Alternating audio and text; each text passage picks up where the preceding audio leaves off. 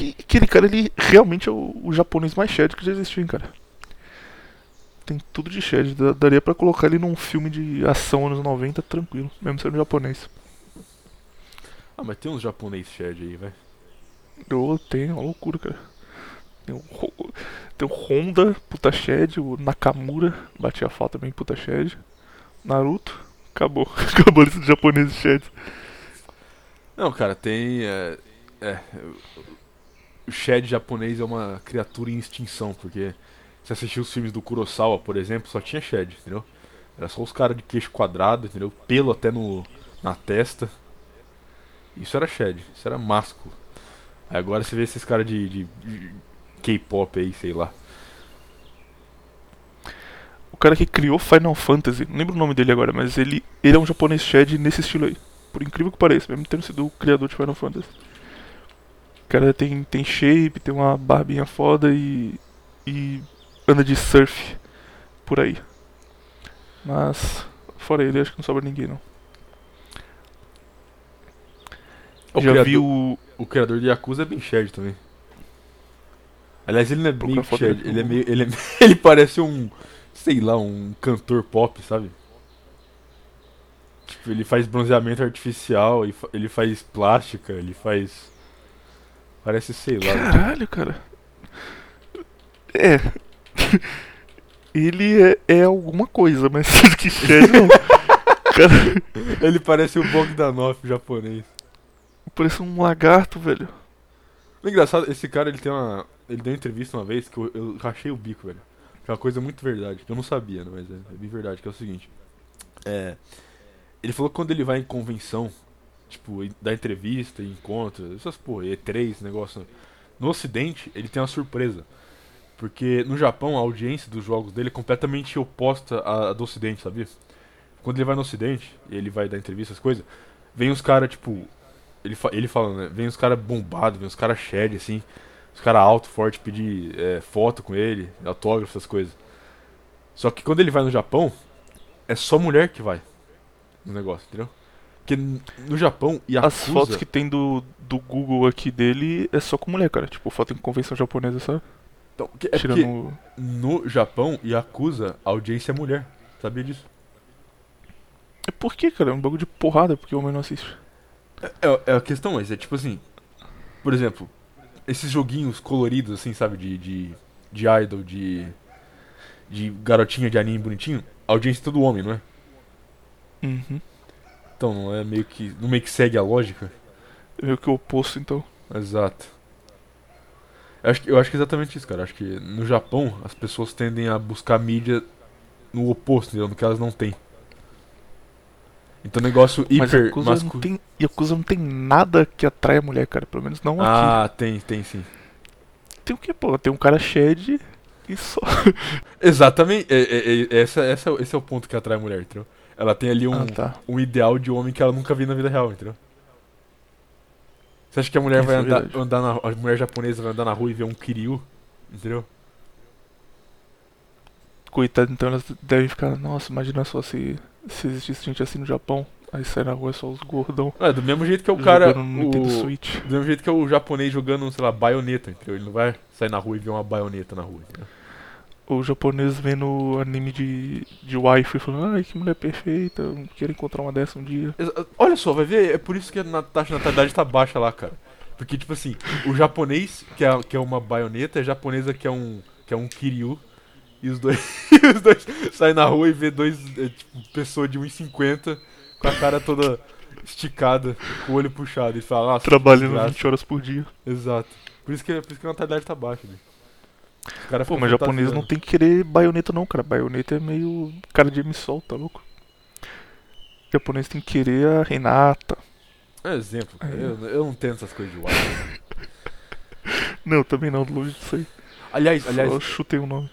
É, uma coisa que tá me deixando revoltado, não revoltado, mas é curioso, é que tem uma certa, tem certas figuras mitológicas que são bem underground, sabe? Tipo, sei lá, semi, tipo, semideus irlandês, entendeu? Você consegue dar um nome de um semideus irlandês? A maioria das pessoas nem sabe que isso Nem de existe. um deus irlandês eu consigo. Exato. Só que aí. É, Se você pega uma dessas, algumas dessas figuras aí e joga no Google, essas figuras mais underground de mitologia, eu te garanto, quase sempre vai aparecer algum personagem de anime.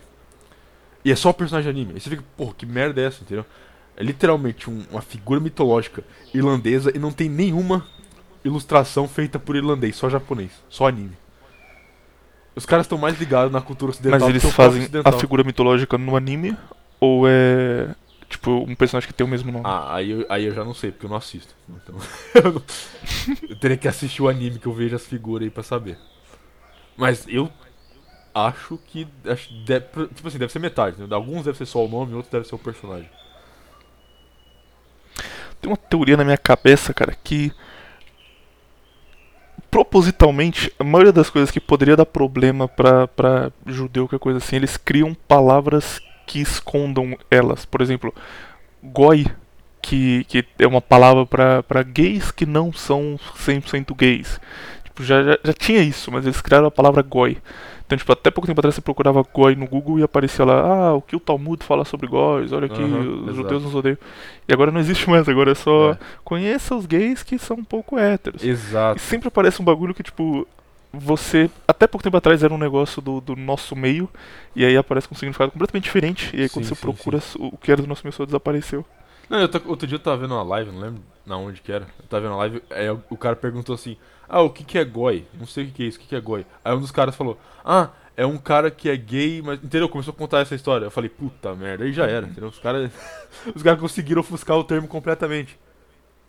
O que é genial. O que, você tem que dar, dar, um, dar um ponto pros caras aí, isso é genial. Né, vocês foram bem, cara.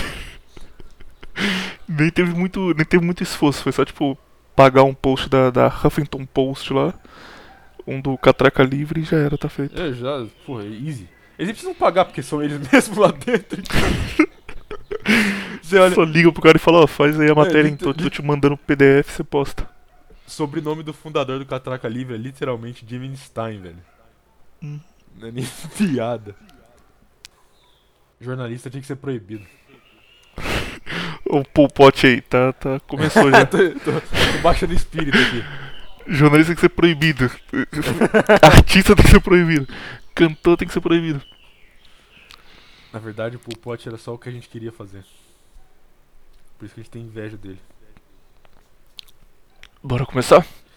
Campo... Pô, o Camboja eu deixei tanta coisa aqui, cara, que vai ser tipo uma hora falando de Camboja direto. Beleza, pera aí, eu só vou pegar um. Acabou meu líquido aqui, eu vou ficar com a garganta seca. Vou pegar uma coisa pra beber ali rapidão. Beleza, busca sua água gamer.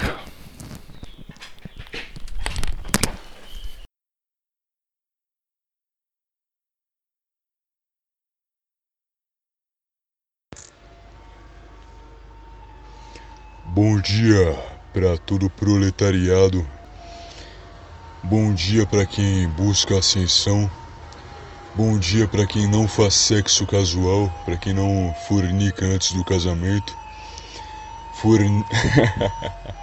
Bom dia para quem treina toda semana. Bom dia para quem respeita as mulheres. Bom dia aí.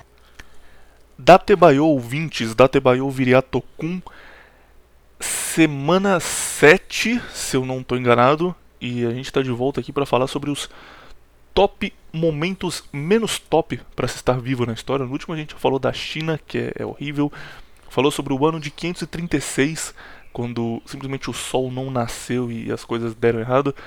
É, falamos. O que mais a gente falou no último? Tinha uma a mais, né? Ah, fim da Era de Bronze, que, que também é, fim da Era de Bronze, fim do, do Império Romano, esses momentos de quebra de grandes impérios e o que aconteceu no mundo. E estamos de volta hoje porque, acredite ou não, existiram outros momentos ruins da história para se viver. 2020 não é o pior de todos, apesar do que, do que te disseram aí. E o de hoje eu diria que tá até mais pesado, cara. Tem até história mais, mais triste do que no último. O último ainda tinha um tom de tipo, ah não, isso aqui é meio engraçado, ah, isso aí aconteceu há muito tempo. Hoje a gente trouxe histórias mais, mais próximas e que a gente vê o resultado delas até hoje. Ah, e Virato, tá, tá eu preparado acho- pra mandar a Black Pill? Ou você tá. Ah não, vamos lá, vamos. Vamos ter uma semana divertida, porque hoje vai ser só tristeza, já te adianto. Ah, eu, eu tô falando, eu discordo disso aí, cara. Não tem como ficar mais triste que, que pessoa comendo criança na China. Tem, cara. Quando chegar no Chernobyl, você vai, você vai entender, você vai, vai falar, pô, Ah, deixa pra lá, cara, cancela não- esse episódio Não aí, acho tão vambora. triste, não acho tão triste. E aliás, como a gente, vai falar do mito hoje, da lenda, a figura mitológica, a figura que deveria ter 30 filmes sobre ele. Grande Pol Pot. O Pot, a ideia dele é a mesma que você tem, cara. Você não, não vai fugir disso. não, não, não, é a não, mesma não, coisa, é cidade é, ruim, vamos Não. fugir da cidade, vamos fazer tudo Não, de novo não. no campo. Errado. Eu sou contra proibir cidade. E o Pol Pot já come- A primeira coisa que o Pol Pot fez foi isso aí, proibir cidade. Uhum. O que foi um erro dele. Foi burrice. Porque a maioria das pessoas da cidade não tem a mínima ideia de- do que fazer fora da cidade. Entendeu? A cidade é a natureza delas, no caso, entendeu? Você não pega um leão e joga ele numa piscina e espera que ele vire um peixe, na verdade. Do Se mesmo jeito, você é tira quê, uma então é, cidade é espera diminuir a população da cidade, mas não tem como você fazer Não, não, isso não, sem é- ser forçado. É deixar quem gosta de viver na cidade na cidade. E se você concorda com o que eu falo de que viver na cidade é uma merda, você sai da cidade, só Ah, isso. tá, ok. Entendeu? Porque é, é o seguinte, dá uma, dá uma previsão aqui. Uma teoria que junta com outras teorias. Provavelmente tá errado. Quer dizer, não provavelmente tá errado. Talvez esteja errado. Mas é, no futuro, o que você vai ter é que as pessoas vão começar a se dividir entre quem vive na cidade e quem não vive na cidade. entendeu? Quem vive no campo. Por que isso vai acontecer? Porque você vai começar a ver um certo estímulo de transhumanismo na cidade. E quando esse estímulo de transhumanismo chegar na cidade, as pessoas da cidade vão começar a ter um estímulo de evolução diferente das pessoas do campo. E aí, ao longo do tempo, o que você vai ter vai ser duas raças diferentes, não é? Você tem uma raça evoluindo na cidade e uma raça evoluindo no campo. Talvez cheguem até a ser duas espécies diferentes, entendeu? Que, voltando no tempo, é, o Homo sapiens europeu, primitivo, ele não era tão longe assim do Neandertal europeu, entendeu? Eles eram bem próximos geneticamente, mas ainda assim eram duas espécies diferentes. Porque eles evoluíram em dois locais completamente diferentes, certo?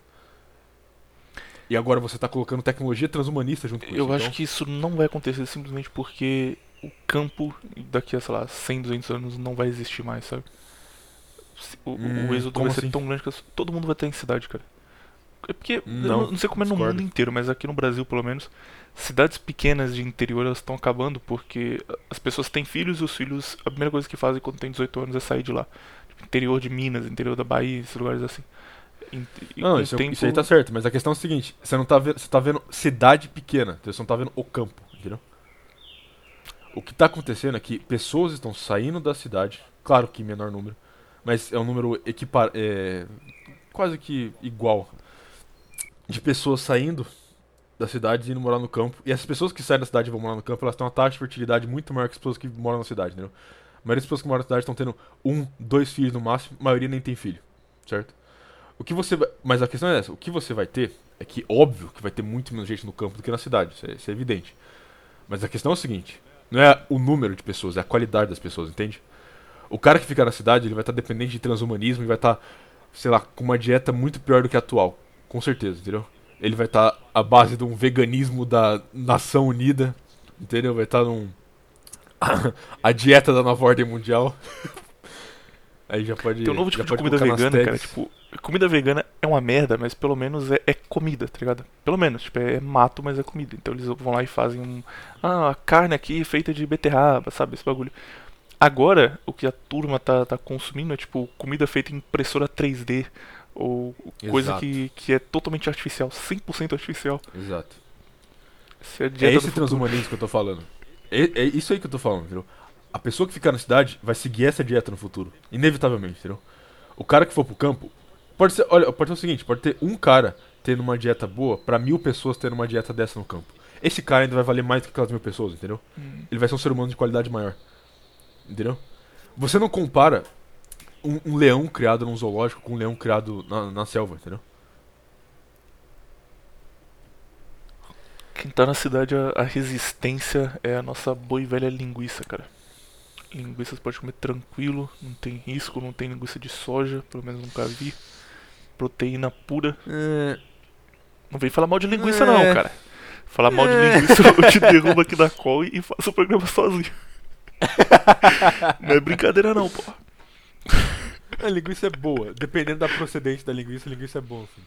Cara, sabe como você faz pra saber se a linguiça tá boa ou não? Mandei. Você abre ela e vê se o jornal dentro é de ontem. Se foi porque ela tá fresquinha.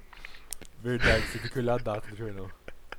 Por isso você não compra congelada, porque se pegar congelada, você vai ver o jornal de 98, Ele fala, 99. pô, isso aqui não é confiável não, cara. Vamos começar então pelo Camboja, cara. Eu, eu- sinceramente acho isso pior do que a China. Eu não entendi porque você tá, tá achando tão engraçado assim, mas a gente vai falar sobre e vamos entender. Mas eu acho pior no sentido que Pol Pot era realmente filho da puta, cara. Tipo, o mal ele era burro. Ele tava lá, não, vou fazer uma, uma reforma aqui que vai salvar o país e tal. Pol Pot não, ele só era filho da puta e, e, tipo. Mas beleza, vamos, vamos falar sobre eles como um todo. Pol Pot era paranoico. É verdade. Eu, eu pensei se. Mas é verdade. Boa parte é isso. Ele achava que tava todo mundo querendo foder ele, que a, a solução era o método revolucionário que ele achou. Mas. Enfim. É, o Camboja, antes da. De Pol Pot, ele já é legal já por duas coisas interessantes. Primeiro. O próprio Pol Pot, que tem esse negócio de não, porque o, o comunismo são os trabalhadores no poder, eles vão. é, os trabalhadores vão lutar pelo que sempre eles mereceram e tal. E especialmente no caso do Pol Pot, tinha um desdém pelos ricos, pelo, pelos artistas, por pessoas mais inteligentes, ao ponto deles serem mortos por isso. A gente vai falar disso mais tarde. Mas no caso de Pol Pot especificamente, se você era rico, se você era artista, se você era intelectual, você era caçado no, no Camboja. E o Pol Pot era os três. O Pol Pot, ele vinha de uma família rica, o pai dele era, trabalhava para o governo, ele saiu da cidade dele jovem ainda para estudar na capital do Camboja em um convento, um convento budista. E assim, isso na época, cara, era um, um luxo que pouquíssimas pessoas tinham. Você tinha que ter muito dinheiro para conseguir se manter em outra cidade estudando. A maioria do Camboja era analfabeta, as pessoas não tinham dinheiro. Ele foi estudar nesse convento budista, foi expulso porque ele não conseguia seguir as regras, e ele foi para um colégio católico, que também era um colégio católico muito bom. Nesse colégio católico, ele teve contato com pessoas que vinham da França para lá para estudar e aprendeu o francês muito bem. Então ele saiu do Camboja já formado já formado no ensino médio e foi para a França fazer faculdade. Na França ele conheceu o marxismo. Chegando na França ele conheceu o dentro da faculdade dele ele fazia história ele conheceu eh, essas pessoas que ficam não não vamos aqui levar o, a luta marxista para o mundo todo a União Soviética que é um exemplo de tudo que deu certo. A China na época estava já muito próximo do comunismo, então também ele teve contato com chineses, inclusive chegou a viajar para a China depois. E o primeiro contato de, de Pol Pot com tudo isso, com toda essa questão política, é já na França. Então é um cara que teve o privilégio de estudar, que pouquíssima gente tinha, se formou, foi para outro país fazer intercâmbio e lá ele conhece o comunismo. E quando ele volta para o Camboja, ele diz que tudo isso aí é errado e, e todo mundo que faz o mesmo já, já é traidor da pátria. Já começa por isso. O que, que você acha do início da vida de, de Pol Pot, Viriato. Cara, vamos lá. É, uma coisa que você vai achar bem interessante estudando esses ditadores comunistas que quase nenhum deles vinha de um de um é, como é que fala de uma de uma origem humilde entendeu? nenhum deles era proletariado entendeu? Fidel Castro é. Mao Tse Tung Che Guevara Stalin todos esses caras eram filhos de gente rica entendeu fazendeiro rico eram eram todos membros de alguma alguma forma de aristocracia entendeu? nenhum deles era proletariado entendeu isso que é, que é interessante né e uma coisa que ilustra muito bem isso, o Pol foi pra França. Quantos cambodianos foram, foram estudar na França? Entendeu? Quantos, quantos brasileiros ricos que você conhece vão estudar na França? Entendeu? O cara era realmente rico. E uma coisa que a gente vai falar mais pra frente, mas é que é interessante, é uma coisa que é... O Pol Pot, ele, ele, ele foi um divisor de águas, por assim dizer. Que é o seguinte, você consegue me dizer a diferença entre um socialista e um comunista? Você consegue. Porque a questão é a seguinte, olha só, hoje em dia no, no discurso político, né, co- conversando sobre meta política, sempre chega algum cara meio direitista, assim, meio neoconservador, dizendo que não, socialismo e comunismo é a mesma coisa. Não, não é, não é a mesma coisa. Que o comunismo, ele é, ele é uma ideologia, ele é um ideal. Socialismo é um modelo econômico. Socialismo existia antes de Marx, entendeu? A ideia de Marx era usar o socialismo como um método para alcançar o comunismo, certo? E foi isso que a maioria seguiu, entendeu? Mao Tse Tung seguiu isso, eh, Lenin, Lenin seguiu muito isso. Stalin nem tanto. Stalin era, era mais pragmático e usa- usava mais o socialismo, ele não tinha muita ideia de atingir esse, esse ideal comunista. Agora, o Pol Pot, o Pol Pot ele, ele é um divisor de águas porque ele, ele foi diferente de tudo isso. Porque o Pol Pot, ele achava errado usar o socialismo para alcançar o comunismo, entendeu? Vou explicar. Enquanto pessoas como Lenin, Stalin, Mao Tse Tung aplicavam o socialismo como modelo econômico para poder atingir a utopia comunista, Pol Pot pensou diferente, pensou que não, tudo isso é uma deturpação do que Marx falou. Eu serei o supremo marxista e eu atingirei a, a, a utopia comunista de uma vez. Eu pularei a etapa do socialismo e irei direto ao comunismo. Nós vamos abolir o dinheiro, nós vamos usar, nós vamos criar a utopia fantástica do comunismo no nosso país e vamos deixar Marx orgulhoso do fogo do inferno onde ele está. Então, foi a ideia de Pol Pot. E você vai ver o resultado disso. Bom, seguindo então, então o jovem Pol Pot estava em Paris estudando história e participando de grupos de estudo marxistas junto com os soviéticos, junto com chineses, junto com a turma que depois implantaria é, essas ditaduras comunistas em seus países. Quando acaba a faculdade dele, ele volta para o Camboja e no Camboja o atual primeiro-ministro chamava Lon Nol ele estava sendo ameaçado pelo Khmer Vermelho, que era uma guerrilha comunista.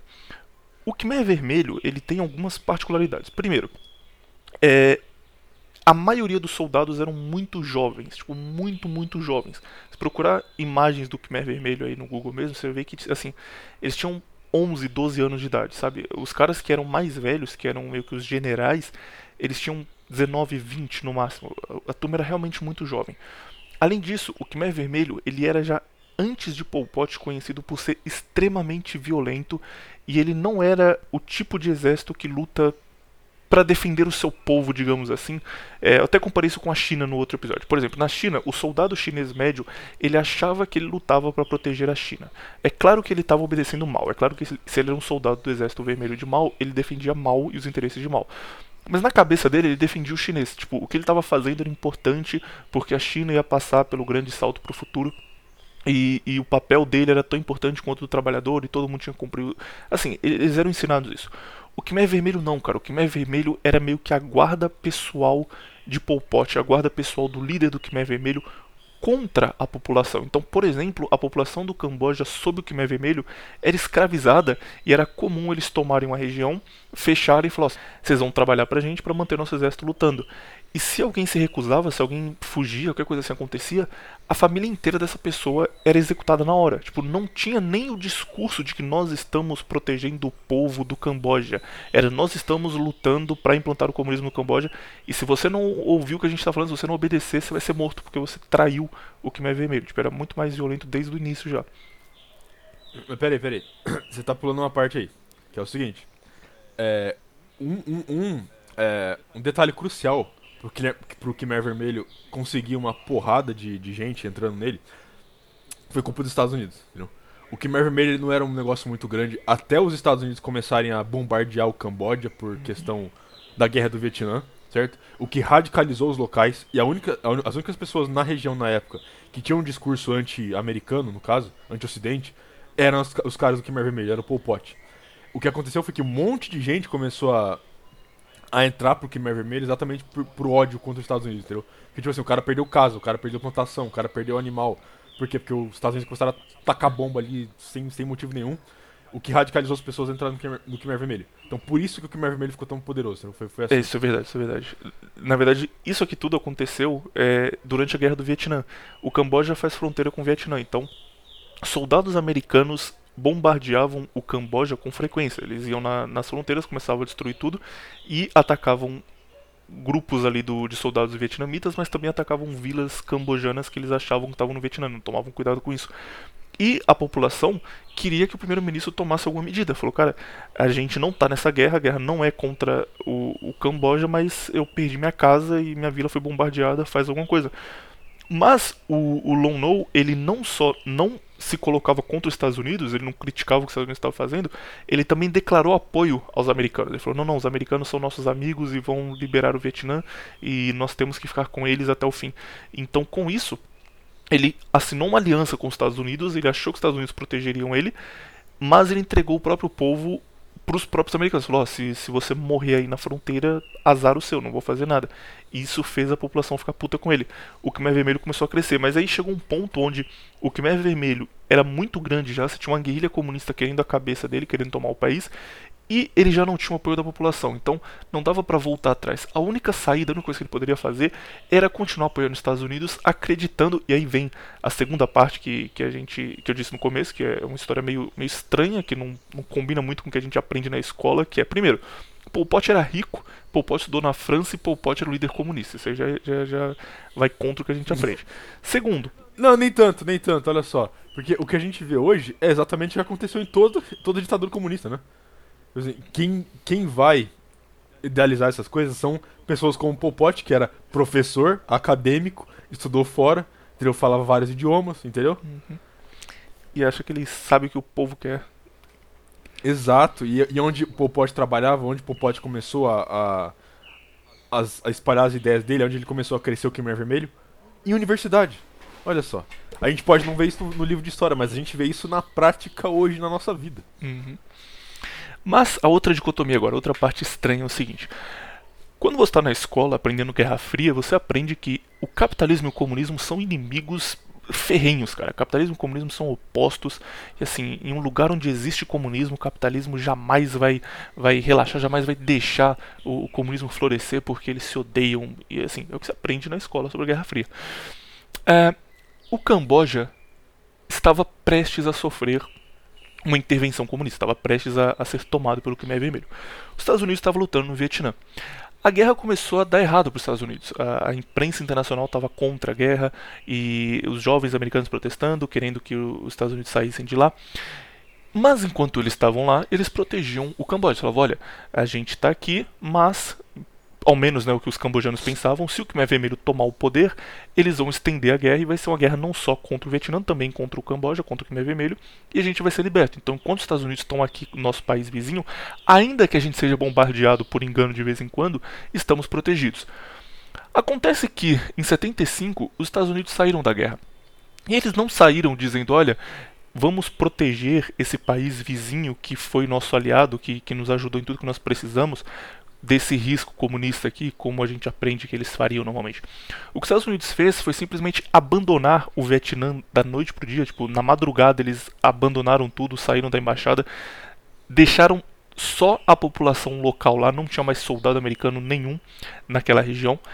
E o Camboja estava completamente entregue ao Khmer Vermelho, porque o líder Lon Nol, ele confiava nos americanos, os americanos vão nos proteger, os americanos são anticomunistas, e quando os caras saem do país, ele não tem mais o que fazer. O exército dele tá largado, não tem muito investimento, o povo tá contra ele, e o Khmer Vermelho consegue tomar a capital em dois dias e declara que agora é, o Camboja é um país comunista que pertence a Pol Pot. Você não acha interessante isso?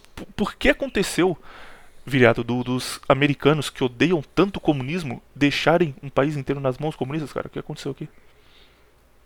Utilitarismo, pô. Eles não estavam nem aí pro Camboja. Não só pro Camboja, tava Cara, nem aí só. pro comunismo, cara. Esse bagulho de não, não, porque o, o- Estados Unidos eles são anticomunistas desde sempre. Mentira, é mentira, cara. Ele- Eles vão fazer o que der mais dinheiro pra eles e, e foda-se a ideologia por trás dos inimigos ou dos amigos. Fazer uma pergunta pra você. É, tem um vídeo no YouTube que eu acho fantástico, que é o seguinte. É um cara tá na rua, assim, acho que em, várias cidades nos Estados Unidos, Nova York, Los Angeles, Chicago, etc. Ele tá com um mapa do mundo. Ele fala pras pessoas, tipo assim, ah, aponta pra mim onde é a Austrália. Pros americanos passando na rua, ah, aponta pra, pra mim onde é a China. E os caras, tipo, eles não sabem porra nenhuma de geografia, entendeu? Eles não sabem. Você fa- fala pro cara, aponta o Brasil, o cara aponta na, na- no Japão, entendeu? Eles não sabem nada de geografia. O americano sabe onde. Mais, mais ou menos sabe onde está os Estados Unidos. Mais ou menos, entendeu? Pra eles não existe mapa do mundo, existe um mapa dos Estados Unidos, entendeu? Provavelmente ele consegue dizer o nome de todos os estados onde ele tá, mas ele não consegue dizer pra você onde tá o Japão. Enfim, vou fazer uma pergunta pra você agora, ouvinte. Você. Quais países fazem fronteira com o Camboja que a gente tá falando aqui? Você sabe, William? Sei dois deles, todos não. Então. Fala aí. Tailândia e Vietnã. Tailândia eu não tenho certeza. Não, faz, tá certo. Tá, Tá certo. certo. Só que tem um terceiro. Terceiro eu não terceiro. sei. É porque eu não sabia até, eu- até olhar também. Um tempo faz, sei lá, uns dois dias que eu olhei isso aí. É Laos. Sabe, Caralho, verdade. você sabe que esse país existe? Você sabe que esse país existe? Laos. A maioria das pessoas Sei que existe, mas eu não sei, tipo, não sei a região. Eu teria, eu teria chutado África ou alguma outra coisa assim, pelo nome. Então, a questão é, o, ameri- o, o- exército americano tava ali no Vietnã, certo? Uhum. Eles sabiam que era Camboja. A maioria dos soldados ali nem sabia o que era Camboja. Por isso que eles bombardeavam por engano. Porque é, é tipo assim, a gente tá aqui, os caras estão ali puxados. Taca a bomba, velho. Taca a bomba, nem sei o que, que é. Os caras estão com aquele chapéuzinho ali, deve ser Vietcong, taca a bomba ali. Ah, isso aqui já é o Laos, não é nem Camboja mais. Ah, taca a bomba também, entendeu? Os caras nem sabiam o que eles estavam fazendo, entendeu? Eles nem sabiam onde eles estavam. Você acha que eles ligavam se, se ia ter uma tomada comunista ali? Porque eles nem ligavam para comunismo, como você mesmo, como você, como você mesmo disse, entendeu? Uhum. Nunca teve essa preocupação. Era, era um negócio de. De tipo, ah, eu quero ter influência no mar. No Oceano Índico e acabou, é isso. Nada demais. Muito bom, cara. Concordo plenamente. Então, continuando, até aqui a história tá tranquilo, cara. Tá, beleza. O cara foi pra, pra Paris, aprendeu o que é comunismo, voltou e tomou o poder no país dele. Tudo bem. O que, que, que tem de errado nisso aí? Seguinte, vamos começar o que tem de errado agora, porque é uma lista grande. É, a, primeira, a primeira coisa que ele faz, assim como aconteceu na China, assim como aconteceu em todos esses países, na Coreia do Norte inclusive, é abandonar a tradição local, abandonar a história do país e decidir que a partir daquele momento a história vai ser contada do ano zero. Então é instaurado um novo calendário e tudo o que existia no Camboja não existe mais, nós vamos fazer um novo país, um país que vai ser dos trabalhadores. Junto com esse novo calendário vem, por exemplo, uma nova língua. Então, no Camboja é proibido falar qualquer palavra que tinha origem estrangeira, origem vietnamita ou origem chinesa. Eles criam novos termos, eles criam é, palavras diferentes do que era usado antigamente. Por exemplo, a palavra que eles usavam para falar dos pais, que era pá, era considerada uma palavra estrangeira, porque ela não parecia com as palavras típicas do Camboja. Então eles usam um outro termo que é dak, e dak seria mais próximo do, do dialeto tradicional cambojano, então seria é, uma palavra que a partir de agora era, era permitida. E aí, de novo, o ouvinte vai pensar, ah, legal, eles estão querendo fazer um, um, um negócio mais nacional, ok? Não, não estavam, porque não tem nada de nacionalista dentro desse discurso. É, por exemplo, a religião oficial do Camboja é banida. Você não pode mais. O, Camboja tinha uma população de budistas muito grande e também tinham muitos católicos lá. Ambos são proibidos. Os templos são queimados. Os monges budistas e os padres católicos são ou exilados no primeiro momento, quando ainda tinham alguma paz dentro do país, ou são mortos, ou são obrigados a trabalhar e executados logo depois. Então, a religião que é parte da cultura do Camboja é proibida. A língua que eles falavam passa a ser cerceada e palavras específicas são proibidas também. É proibido falar ou entender qualquer dialeto internacional. Então, por exemplo, quem falava inglês passa a ser Não, calma, perseguido isso aí já é no depois. começo. Isso aí é depois. Isso aí é depois. Tá, então vou pular essa parte. Ah, e além disso, é, a medida mais polêmica do, do Pol Pot, porque foi a que fez as coisas começarem a dar errado já muito rápido, foi o seguinte: as cidades são ruins, assim como um, um- amigo meu disse uma vez, cidades são degeneração. Ele também achava isso. Ele falou: olha, todo mundo agora vai trabalhar no campo. Então ele chegava nas cidades, o Khmer Vermelho chegava na cidade e dizia para as pessoas que as cidades onde eles moravam ia ser bombardeada pelos americanos e eles tinham que sair de lá urgente. Então as pessoas arrumavam lá as, as roupas que eles tinham correndo, saíam e o Khmer Vermelho falava: não, não. Olha, daqui a dois dias vocês vão voltar, tá bom? É só porque os americanos estão vindo aí, vão bombardear tudo, então a gente tem que fugir, mas logo logo a gente volta, tranquilo. Tudo bem, as pessoas pegavam roupa, pegavam comida, saíam da cidade, achavam que estavam sendo protegidas pelo Khmer Vermelho, que protegia ele dos imperialistas, e eles eram levados para campos de trabalho e simplesmente nunca voltavam para casa e essa ameaça americana de, de bombardeamento não existia, eles só eram tirados de casa e não voltavam. E nesse campo de trabalho, inicialmente, eles trabalhavam para manter o Khmer Vermelho expandindo. Como o Khmer Vermelho não tinha tomado o país inteiro ainda, no primeiro momento eles trabalhavam para conseguir comida, mandar para as linhas do Khmer Vermelho, eles expandirem. Depois que conseguiram isso, era para exportar, para tentar criar uma economia nacional, para tentar manter o, o Khmer Vermelho contra uma provável invasão vietnamita. Então, o, eles trabalhavam muito, trabalhavam para manter o regime comunista. E depois vai começar a fome, vai começar outras coisas. Mas assim, inicialmente eles só estão trabalhando no, no campo. Uma vez no campo, começa, começam problemas também. Não, antes disso, Virato, eu queria que você falasse sobre o, a questão da cidade de Pol Pot. você já. já a gente tava filma- gravando a parte que você falou sobre transhumanismo, a diferença das cidades, tava, né? Tava, tava. Ah tá, então beleza, então você já explicou. Espero que tava. Eu- acho que tava também, que foi depois de, de a gente ter, ter iniciado aqui. Não, mas dá, pra- dá pra falar um negócio aí que é o seguinte, olha só. É isso aí volta no que eu falei do, do seguinte, que o Pol Pot queria pular a etapa do socialismo pra atingir o comunismo, Uhum. entendeu? O que nem Mao Tse Tung fez isso. Pode parecer que ele fez, mas ele não fez isso. entendeu? A ideia do Mao de é, estatizar o arroz, a produção de arroz, pra poder gerar uma economia, pra depois poder investir em industrialização, isso é socialismo de uma certa forma. Um socialismo meio que um, um hipersocialismo, no caso. Mas ainda não é um comunismo propriamente dito. A ideia do Pol Pot não era exatamente. é, A ideia do Pol Pot proibir cidades era o quê? Era, ele ia proibir cidades, porque ele tirou as suas cidades depois ele proibiu as cidades propriamente dito. entendeu? Era proibido você ter centros urbanos, no caso. E aí, por que, que ele fez isso? Porque aí ele ia forçar as pessoas a viver em comunas do ideal comunista, entendeu? Porque assim, você tira todo mundo da cidade, passa para as pessoas num- numa coisa que era bem semelhante aos campos de plantação de arroz que tinha na China comunista, entendeu? Forçar as pessoas a trabalhar por troca de pontos. Só que a questão é que a ideia ali não era fazer o arroz, produzir a comida para exportar e vender e ganhar dinheiro. A ideia era que aquilo ali fosse a comida para as pessoas, entendeu? Ou seja, era forçar as pessoas a produzir o que elas iam comer, no caso. Uhum. Ou seja, a ideia dele era atingir a utopia comunista disso aí, de que todo mundo ia poder ter a comida eh, disponível de uma forma mágica, entendeu? Só que ele, ele descobriu que não. Ele tinha que forçar as pessoas a fazer isso, então.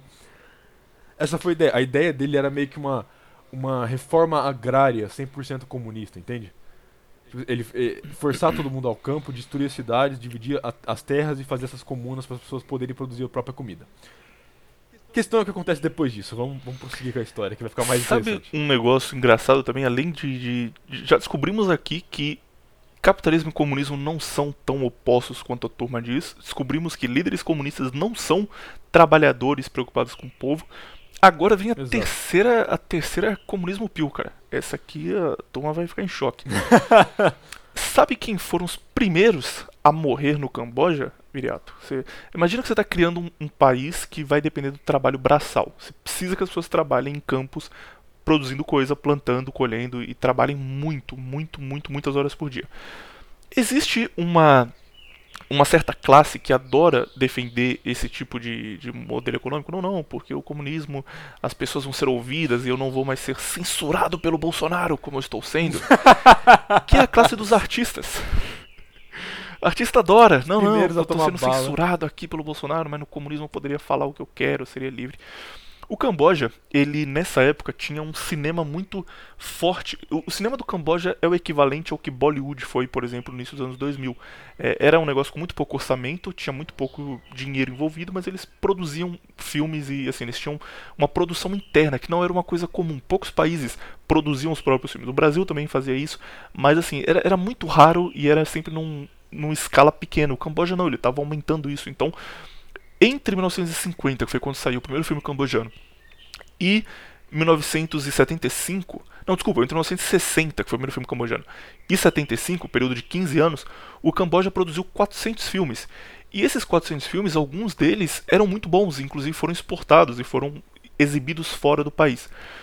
Desses 400 filmes, 30 sobreviveram ao Khmer Vermelho, porque esses 30 foram os que foram levados para fora para serem exibidos em festivais, então tinha uma cópia deles fora do país. Todas as cópias do cinema cambojano que estavam no país foram queimados pelo Khmer Vermelho.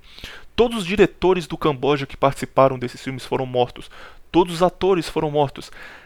Cantores famosos que estavam no país, todos foram mortos. Na verdade, dois caras conseguiram fugir. Eu não lembro, não lembro o nome deles agora de cabeça, mas assim, dois caras conseguiram fugir porque eles procuraram embaixada assim que eles souberam que o Khmer Vermelho tinha começado a tomar o país e conseguiram sair a tempo.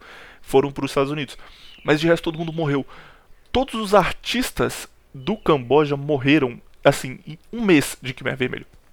E aí você vai dizer, não, eles morreram porque eles estavam lutando contra o governo e eles eram dissidentes e o governo precisou calar eles.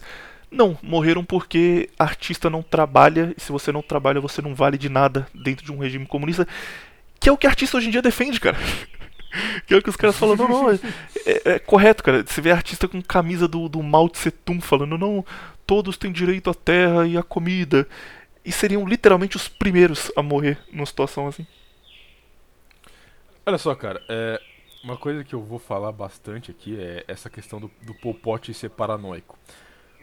Pot era 100% paranoico. Isso, isso vai, tipo assim, ainda não tá claro aí, porque matar artista, matar a classe acadêmica e tal é bem comum pra comunista.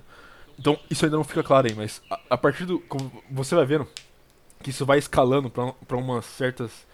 Um certo tipo de pessoa que não tem, não tem nada a ver, entendeu? É muito estranho. E aí 100% porque o, o Pol Pot era paranoico. Ele tinha essa esse distúrbio de que todo mundo tava pra pegar ele, entendeu? Que todo mundo era contra-revolucionário, todo mundo queria mas, é, destruir o comunismo, mas não necessariamente eram contra o comunismo, mas contra ele mesmo, entendeu? O Pol Pot, sabe? Ele tinha essa, essa- ele tinha paranoia, 100%. Eu, eu não sou psicólogo di- diagnosticar o cara, mas tudo, todos os indícios ali era de paranoia, entendeu? Você vê até as entrevistas que ele deu antes de morrer, no, tipo, tem, tem, tem um documentário do History Channel que entrevistam ele. E ele fala, tipo, não, isso tudo é inventado, é inventado pra me perseguir, entendeu? Eu nunca fiz nada disso. É, essas coisas é, foi, foi inventado pelos meus inimigos pra me perseguir. tipo, entendeu? Ele, ele, depois de tudo que aconteceu, ele ainda tava alegando que os inimigos dele, tipo, criado da cabeça dele, estavam tentando, perseguir ele, entendeu? Uhum. Todas as ações dele, meio que você consegue ver que foram regidas pela paranoia dele. Enfim, vamos prosseguir. Inclusive, só sobre esse, esse tema cinema cambojano perdido, pra quem gosta de, de cinema aí, tem um documentário muito bom chamado Golden Slumbers As Favelas Douradas, que é sobre isso, porque é literalmente um cinema perdido, cara. Tipo, um cinema que estava em ascensão, tinha bons atores, bons diretores e todo mundo morreu, e sequer ficaram os filmes que eles produziram pra contar como era. Foi perdido pra sempre, a gente nunca mais vai ver nada disso. É um documentário legal aí. Mas continuando. É, com os atores mortos, com a classe artística morta, começou uma grande preocupação em não deixar os imperialistas se infiltrarem no Camboja, porque aqui começa essa paranoia do Pol Pot de a gente está sendo perseguido, eles vão entrar aqui. E os meios de impedir o imperialismo eram, por exemplo, qualquer remédio, qualquer coisa estrangeira era proibida. Então, se por exemplo você tinha é, diabetes e você precisava de, de insulina para sobreviver, você não podia mais usar insulina, porque a insulina era imperialista. Você tinha que usar ciência feita pelo Khmer Vermelho, ciência feita pelo povo do Camboja. Só que o Khmer Vermelho, cara, eram umas crianças de 13, 14 anos com AK-47, eles não tinham ciência. Então, se você ficava doente, você procurava na sua comuna, onde você estava vivendo lá com a sua família, o, o líder da comuna e falava: Olha, meu filho tá com diarreia há três dias e ele não consegue levantar mais. E o cara ia falar: Não, não, pode deixar que eu vou preparar um remédio aqui pra ele. E te dava lá uma planta, dessa planta que ele vai, ele vai se curar não curava e as pessoas começavam a morrer, porque simplesmente não tinha mais acesso a remédio. Poderiam ter, mas era proibido porque o remédio é imperialista. É, Pol Pot começou também a controlar detalhes mínimos da vida das pessoas. Por exemplo, todas as roupas tinham que ser tingidas de um mesmo tom. Isso aqui, inclusive, virou meio que o uniforme do Khmer Vermelho tradicional, que é uma roupa meio cinza e aquele laço vermelho no, no pescoço. As roupas eram das pessoas antes de elas serem capturadas pelo Khmer Vermelho. Mas uma vez que eles chegavam no- nos campos, eles eram obrigados a tingir as roupas para elas terem a mesma cor, para não ficar marca nem nada, e eles iam usar essa roupa para sempre. Então, tipo, você tinha que comer o que era te dado, você tinha que vestir o que era te dado, você não tinha liberdade para absolutamente nada. Dentro desses campos, as pessoas começam a trabalhar, e aí vem um negócio que se repete em todo o regime comunista, que é, é o seguinte: você tem pessoas trabalhando, plantando e você vai colher o trabalho dessas pessoas. Essas pessoas têm que comer, porque senão elas vão ficar muito fracas, elas vão morrer, então você tem que dar comida para elas. No fim, o trabalho delas tem ali uma parte para manter elas trabalhando. Então, sei lá, digamos que você colhe duas toneladas de, de beterraba em uma vila, 300, 300 quilos vão ficar para as pessoas comerem e colherem mais duas toneladas na próxima remessa. Você tem que manter elas trabalhando ali.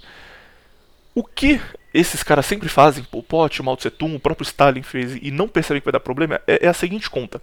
Se as pessoas estão comendo 300 quilos e a gente fica com uma tonelada e 700, se a gente der 100 quilos, a gente vai com uma tonelada e 900. A gente vai lucrar, vai ser perfeito aqui, é, funciona muito bem. Mas eles não percebem que se você der menos comida para as pessoas, elas vão começar a, a ficar muito mais doentes, elas vão ter má nutrição, elas vão não conseguir trabalhar, elas vão morrer por estarem com uma jornada muito cansativa de trabalho, comendo uma beterraba e, e 10 gramas de arroz por dia. Então a conta não é tão simples assim. Não é, olha, é só você dar menos comida e fazer elas trabalharem mais que você vai ter mais comida no final. A produção vai aumentar. Não funciona assim. Mas se eles soubessem fazer conta, eles não seriam comunistas, né? Então a turma ignora isso e manda todo mundo trabalhar o triplo do que trabalhava no passado, comendo muito menos. Com isso, as pessoas começam a morrer de fome e o Camboja passa, assim como a China passou, por um período onde eles produzem muito, eles têm muita comida, só que essa comida é mandada pro, pro Khmer Vermelho, é enviada para os líderes, é enviada para manter o, o exército na campanha, enquanto as pessoas que estão trabalhando morrem de fome, mesmo produzindo muito mais. Aqui a, a economia, digamos assim, nem é uma palavra, nem é uma economia, mas assim, aqui as coisas começam a dar errado já na base. Quando as coisas começam a dar errado, em qualquer regime comunista da história, eles sempre vão apontar o dedo para um grupo. Eles sempre vão falar: não, aqueles caras ali são os culpados, aqueles ali estão sabotando aqui. Morreu um milhão de pessoas, é porque aqueles caras ali comeram um pouquinho mais de arroz e eles são culpados de tudo. E o mesmo acontece no Khmer Vermelho. Aqui vem a parte que o, que o Viriato citou no começo. Os primeiros a morrer no Khmer Vermelho, depois que o regime se torna mais violento, é, são os monges budistas, porque eles são acusados de antes da revolução não produzirem nada para a sociedade. Então, como antes da revolução eles não produziam, eles só recebiam doação, eram ajudados pelo governo, agora eles tinham que trabalhar muito mais para pagar o que eles estavam devendo para o povo do Camboja. Ou eles morriam de cansaço porque eles trabalhavam muito tempo e, e sem ser bem alimentados, ou os poucos que sobreviveram quando as pessoas começaram a passar fome, todo mundo se virou e falou: não, tá passando fome porque aqueles caras ali estão comendo a nossa comida e eles não merecem ela, então os monges budistas foram os primeiros a morrer. Depois disso, pessoas que antes da revolução não eram proletariado também começaram a ser caçadas. Então, por exemplo, se você trabalhava em embaixada, se você trabalhava, é, se você era da elite de qualquer forma, você era alguém que não merecia fazer parte do novo Camboja, você era executado. Só que isso foi expandindo, porque as pessoas continuavam passando fome. Então, agora o problema não é só mais os ricos. As pessoas que tinham ligação com os ricos também são culpadas disso. Então, se você era empregada doméstica na casa de uma família rica, você fazia parte daquilo de alguma forma. Você também não merecia viver no Novo Camboja. As pessoas também eram mortas. A gente vai falar no fim sobre como elas eram mortas e, e o processo por isso. Aqui é só a perseguição. Então, as pessoas também eram mortas. Pouco tempo depois, os intelectuais. Intelectuais eles, eles não trabalham, cara. Intelectuais só ficam escrevendo e, e, e gastando dinheiro à toa. De novo, Pol Pot esquece que ele foi educado em Paris e começou o Khmer Vermelho nas faculdades. Ele ignora isso. O problema é que os intelectuais eles estão usando recursos aqui e agora eles não merecem fazer parte do novo Camboja. Isso leva para duas coisas. Primeiro, qualquer pessoa que falava uma língua estrangeira dentro do Camboja era morta se você falava, se você entendia uma língua estrangeira, mesmo que fosse uma língua vizinha, tipo vietnamita, você era morto. Pol Pot ignorava que ele falava francês e inglês, o povo não podia falar. e além disso, qualquer pessoa que, por exemplo, lia, se a pessoa tinha o hábito de ler, a pessoa não era trabalhadora, não sendo trabalhadora, ela não deveria fazer parte desse novo modelo que ia funcionar e ela também seria morta. Como você, você vai tá saber se a pessoa tem hábito coisa. de ler ou não? Aí começa já a, a, loucura de Pol Pot. Ele ordena que qualquer um que use óculos seja Exato. executado. Porque se você usa óculos, é porque você lê. Tipo, é óbvio, você não vai usar óculos à toa. Então, se você era visto com óculos, ou se alguém antes da Revolução viu você andando na rua com óculos, você era executado pelo Khmer Vermelho. E aqui começa a ficar loucura total, cara. Tipo, as coisas estão dando óculos? errado. Exatamente, adivinha quem usava óculos? Pol Pot. As coisas estão dando errado. E tipo, não, tá dando errado porque a gente não matou gente o bastante. Se a gente matar mais gente, a gente vai resolver o problema. Aqui começa a, a loucura já escalonando cada vez mais. Cara, é, por isso que eu falo, como não tem um filme de comédia com Pol cara? Os caras fizeram até um com, com Kim Jong-un, por que não fizeram com? Imagina, imagina o Ed Murphy vestido de, de asiático fazendo Aí, mano, vamos matar o cara de óculos. Mano, isso seria muito engraçado, cara. cara... Imagina você tá na rua. Aí você passa uns caras vestidos de, de, cinza com, com um cachecol vermelho. Ah lá, pega o maluco de óculos, tá de óculos, mata ele, mata ele. Como você não ia dar risada? Imagina como seria a vida do, dos jovens trappers no Camboja falando, não, cara, é só estilo. É só. não tem nem lente, porra, é só armação. Não tem nem lente. Foda-se, você sabe ler, mete bala. Então, isso aqui é, é, a perseguição em si, quem era perseguido. Agora, vamos entrar aqui num, num outro ponto, o mais pesado desse assunto, que é como eram feitas as perseguições e, e, como as pessoas eram executadas no Camboja do Pol Pot.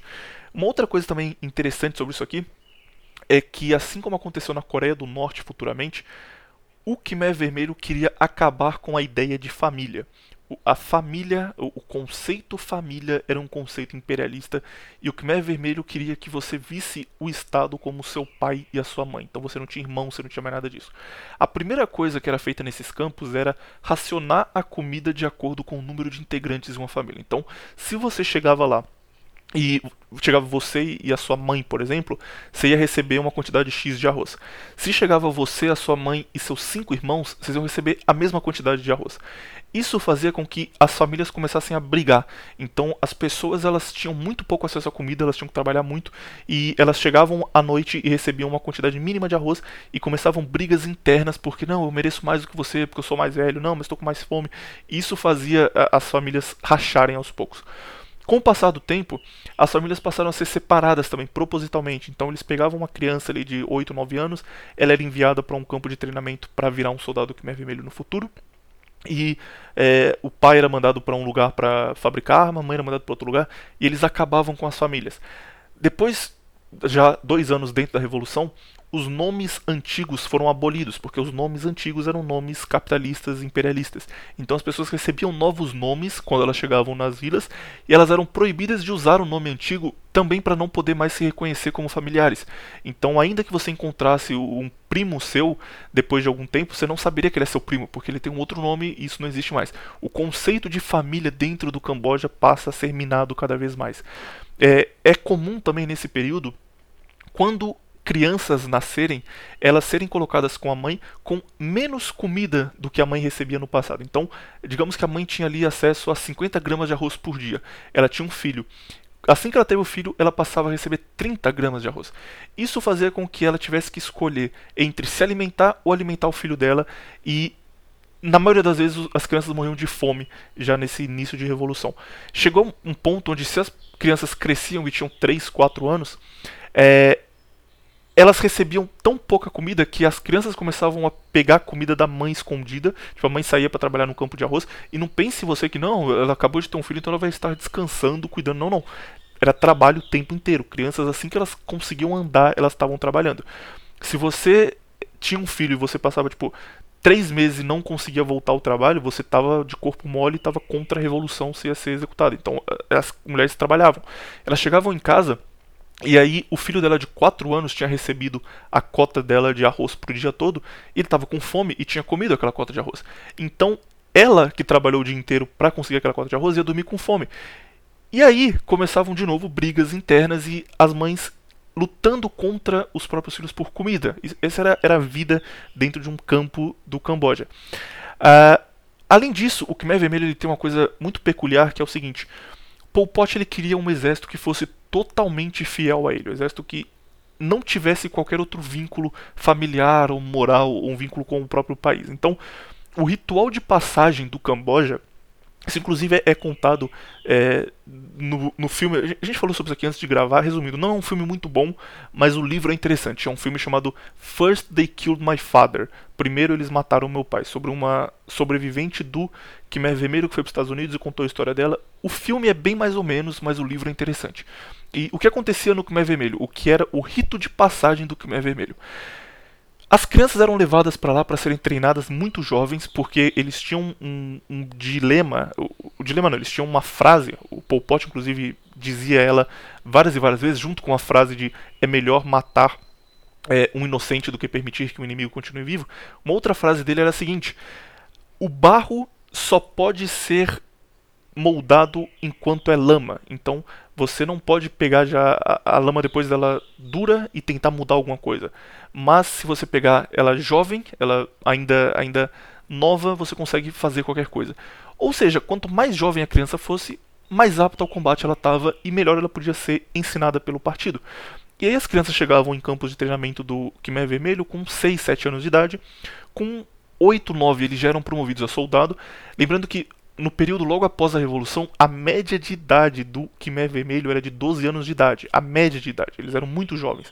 E o ritual de passagem era o seguinte: você era liberado pelo centro de treinamento que você participou. Diziam: olha, agora você está preparado, você sabe lutar com baioneta, sabe lutar com facão, você sabe atirar, você está pronto para ser um soldado do Khmer Vermelho. Eles te indicavam onde estava a sua família, a última vez que você teve contato com eles. Você tinha que visitar a sua família, levava um facão e um saco.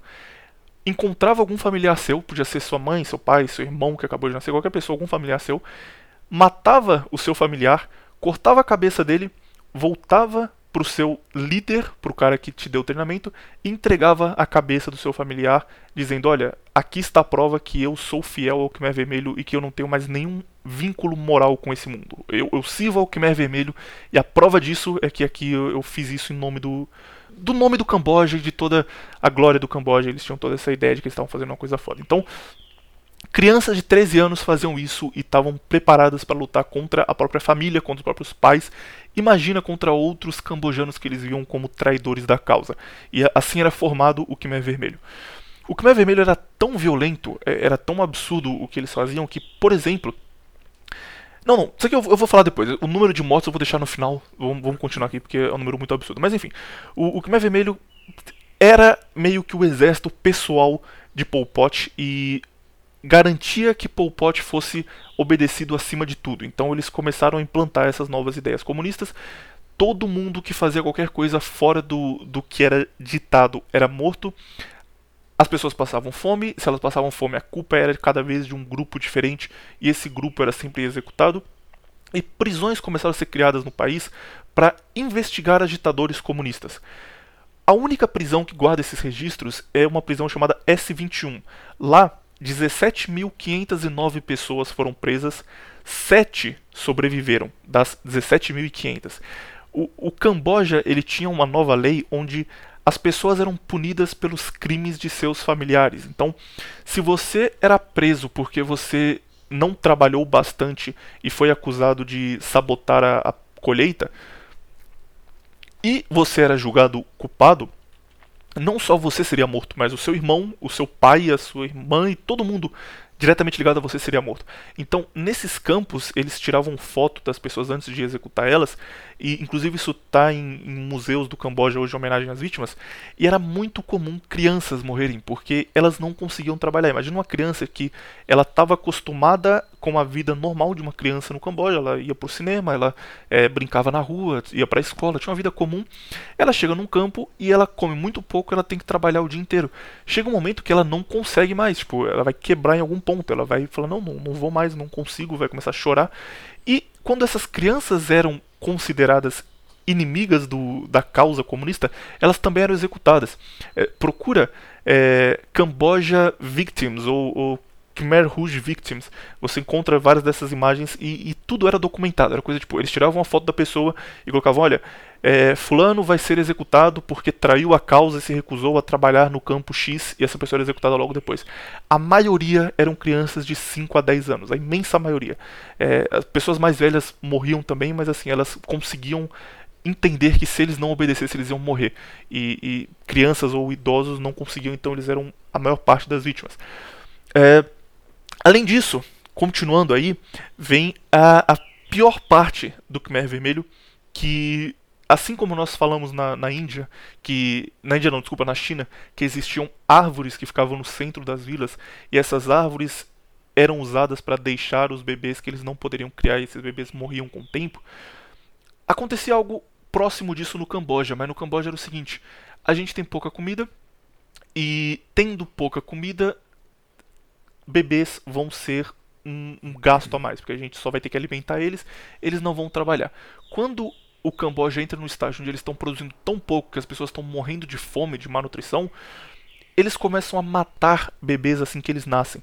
E isso é uma cena que é muito contada pelos sobreviventes. Tipo, era tão chocante que todo mundo que conseguiu sair com vida disso aqui conta que a pior parte do comunismo no Camboja era saber que uma mulher estava grávida, era saber que um bebê ia nascer, porque o que o Khmer Vermelho fazia assim que um bebê nascia em qualquer um desses campos era ir até uma árvore que era feita especialmente para isso, segurar essa criança pelo pé, bater a cabeça dela na árvore, ela morria instantaneamente, a cabeça dela explodia, porque era um bebê recém-nascido, e deixava o corpo lá porque não dava mais, não tinha mais espaço, não dava para manter mais uma pessoa que só ia comer e não ia trabalhar, não ia produzir dentro dessas comunas. Isso aqui era vida na, no comunismo de, de Pol Pot, no comunismo do Khmer Vermelho. É, as execuções, inclusive, outra coisa pesada disso era que, como eles não queriam gastar com munição, porque eles estavam ali a qualquer momento tendo que lutar contra invasores, lutar contra os vietnamitas, as execuções eram feitas por espancamento. Então, tipo, eles juntavam numa vila lá 10 pessoas que foram as últimas culpadas por tudo de errado que aconteceu, e não, essas aqui, se a gente matar, com certeza resolve o problema, essas são as culpadas finais. Eles colocavam essas pessoas no centro da vila e elas eram executadas à vista de todo mundo para passar o exemplo, e eram executadas com golpes de bambu machado e com espancamento. Tipo, nem usavam machado, os caras só batiam até eles morrerem. E isso foi tão comum, isso era tão grande, que o comunismo de Pol Pot matou um quarto da população do Camboja. Um milhão e meio de pessoas em quatro anos.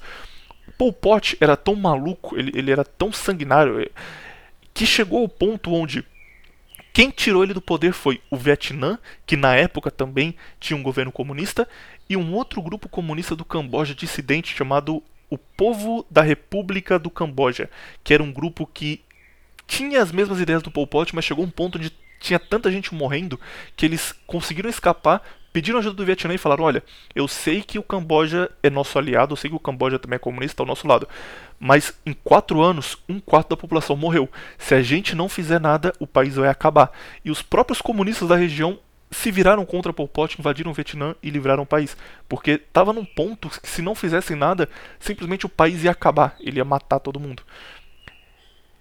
Ah, cara, eu fico puto falando isso, cara. Eu, tenho, eu odeio comunista num nível que você não imagina. Eu fico.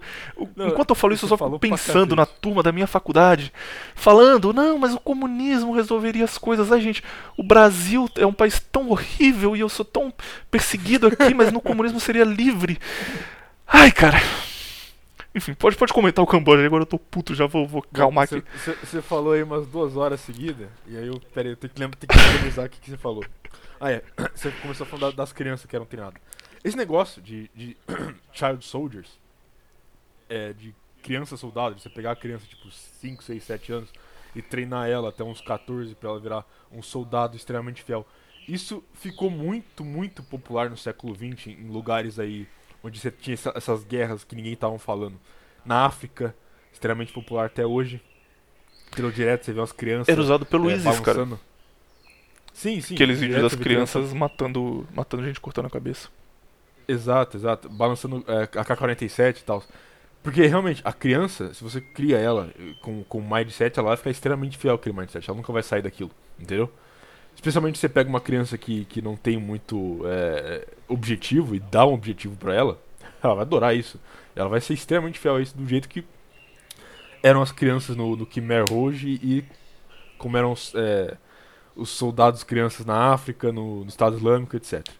É, outra coisa que você esqueceu de falar, é que é uma coisa fantástica, duas coisas na verdade, é o Killing Fields e os, e os corpos como fertilizante. Porque olha só, Teve uma época no Camboja que eles tinham. Eles eram extremamente agrários, né, como a gente já falou. E tava faltando um pouco de fertilizante, entendeu? Eles, eles não estavam não tendo ferti muito fertilizante. Mas o que, que eles estavam tendo bastante?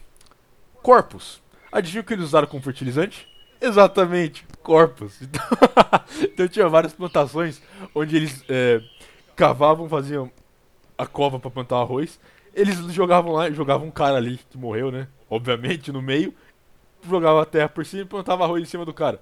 Então, a maior parte das pessoas no, no, no Camboja estavam comendo arroz crescido usando o corpo. Olha que interessante. Deve ser uma maravilha isso, não? Deve ter um gostinho bem especial esse arroz.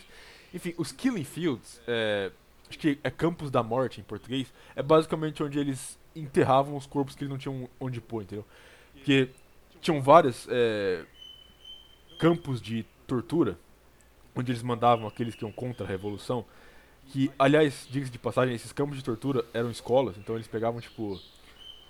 Como escola tinha sido proibido também, eles pegavam os lugares onde, onde as escolas abandonadas ficaram e faziam prisões nesses lugares e faziam câmaras de tortura lá para os dissidentes. E o engraçado é que eles documentavam os métodos de tortura perfeitamente. Tipo assim, é, é até estranho, porque eles, eles anotavam, tipo, ah, tal método funcionou muito bem. Ele se rendeu a, nossa causa perfeitamente, entendeu?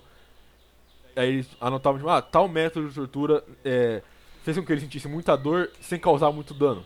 Então é muito bom esse método, entendeu? Eles iam anotando o método de tortura. Nas execuções era a mesma aí... coisa, cara. Tipo, eles anotavam, tiravam uma foto da pessoa, escreviam exatamente por que ela tinha sido julgada e em que dia ela foi executada, com qual método. Tipo, absolutamente tudo era anotado. Eles tinham zero, zero medo de no futuro ser descoberto. Era só, tranquilo, nossa evolução aqui é infinita, imortal e a nossa evolução vai durar para sempre, então isso aqui não, não tem risco nenhum de sair do Camboja. E, e, e aí que entra a questão do Killing Fields, porque eles matavam tanta gente que estavam até usando o corpo de fertilizante, só que mesmo usando o corpo de fertilizante, eles não tinham mais de pôr tanto de corpo que tinham, entendeu? E aí eles meio que tinham um campo, que depois ficou conhecido como Killing Fields. Tem até um, um filme que é bom até que tem esse nome, Killing Fields. Não sei o nome em, em português. Mas enfim, eles é, eram campos e campos e campos que eles simplesmente jogavam os corpos lá, porque não tinha o que fazer, entendeu? Era muito corpo pra eles, pra eles manusear o corpo, então ah, joga aí, vai jogando. Então o que tem nesse Killing Fields é. Porque eles mataram um quarto da população em quatro anos. É muita coisa. Então, nesses Killing Fields você tinha pilhas e pilhas e pilhas de corpos, entendeu? E, e você vê em museu hoje, tipo, eles empilham a, a, os crânios das pessoas que morreram e os ossos e tal. É, é muito osso. Enfim. É... Outra coisa, que é um detalhe muito interessante, muito interessante mesmo, que é o seguinte, é o nome do Estado comunista, do Estado comunista da Cambo do Camboja, que era Kampuchea Democrático.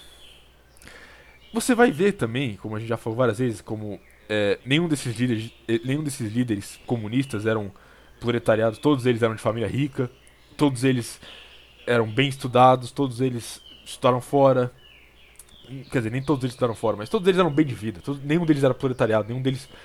Tipo assim, nenhum deles tinha calo na mão. Esse, esse é o ponto, entendeu? Nenhum deles traba fez trabalho braçal na vida nunca, entendeu?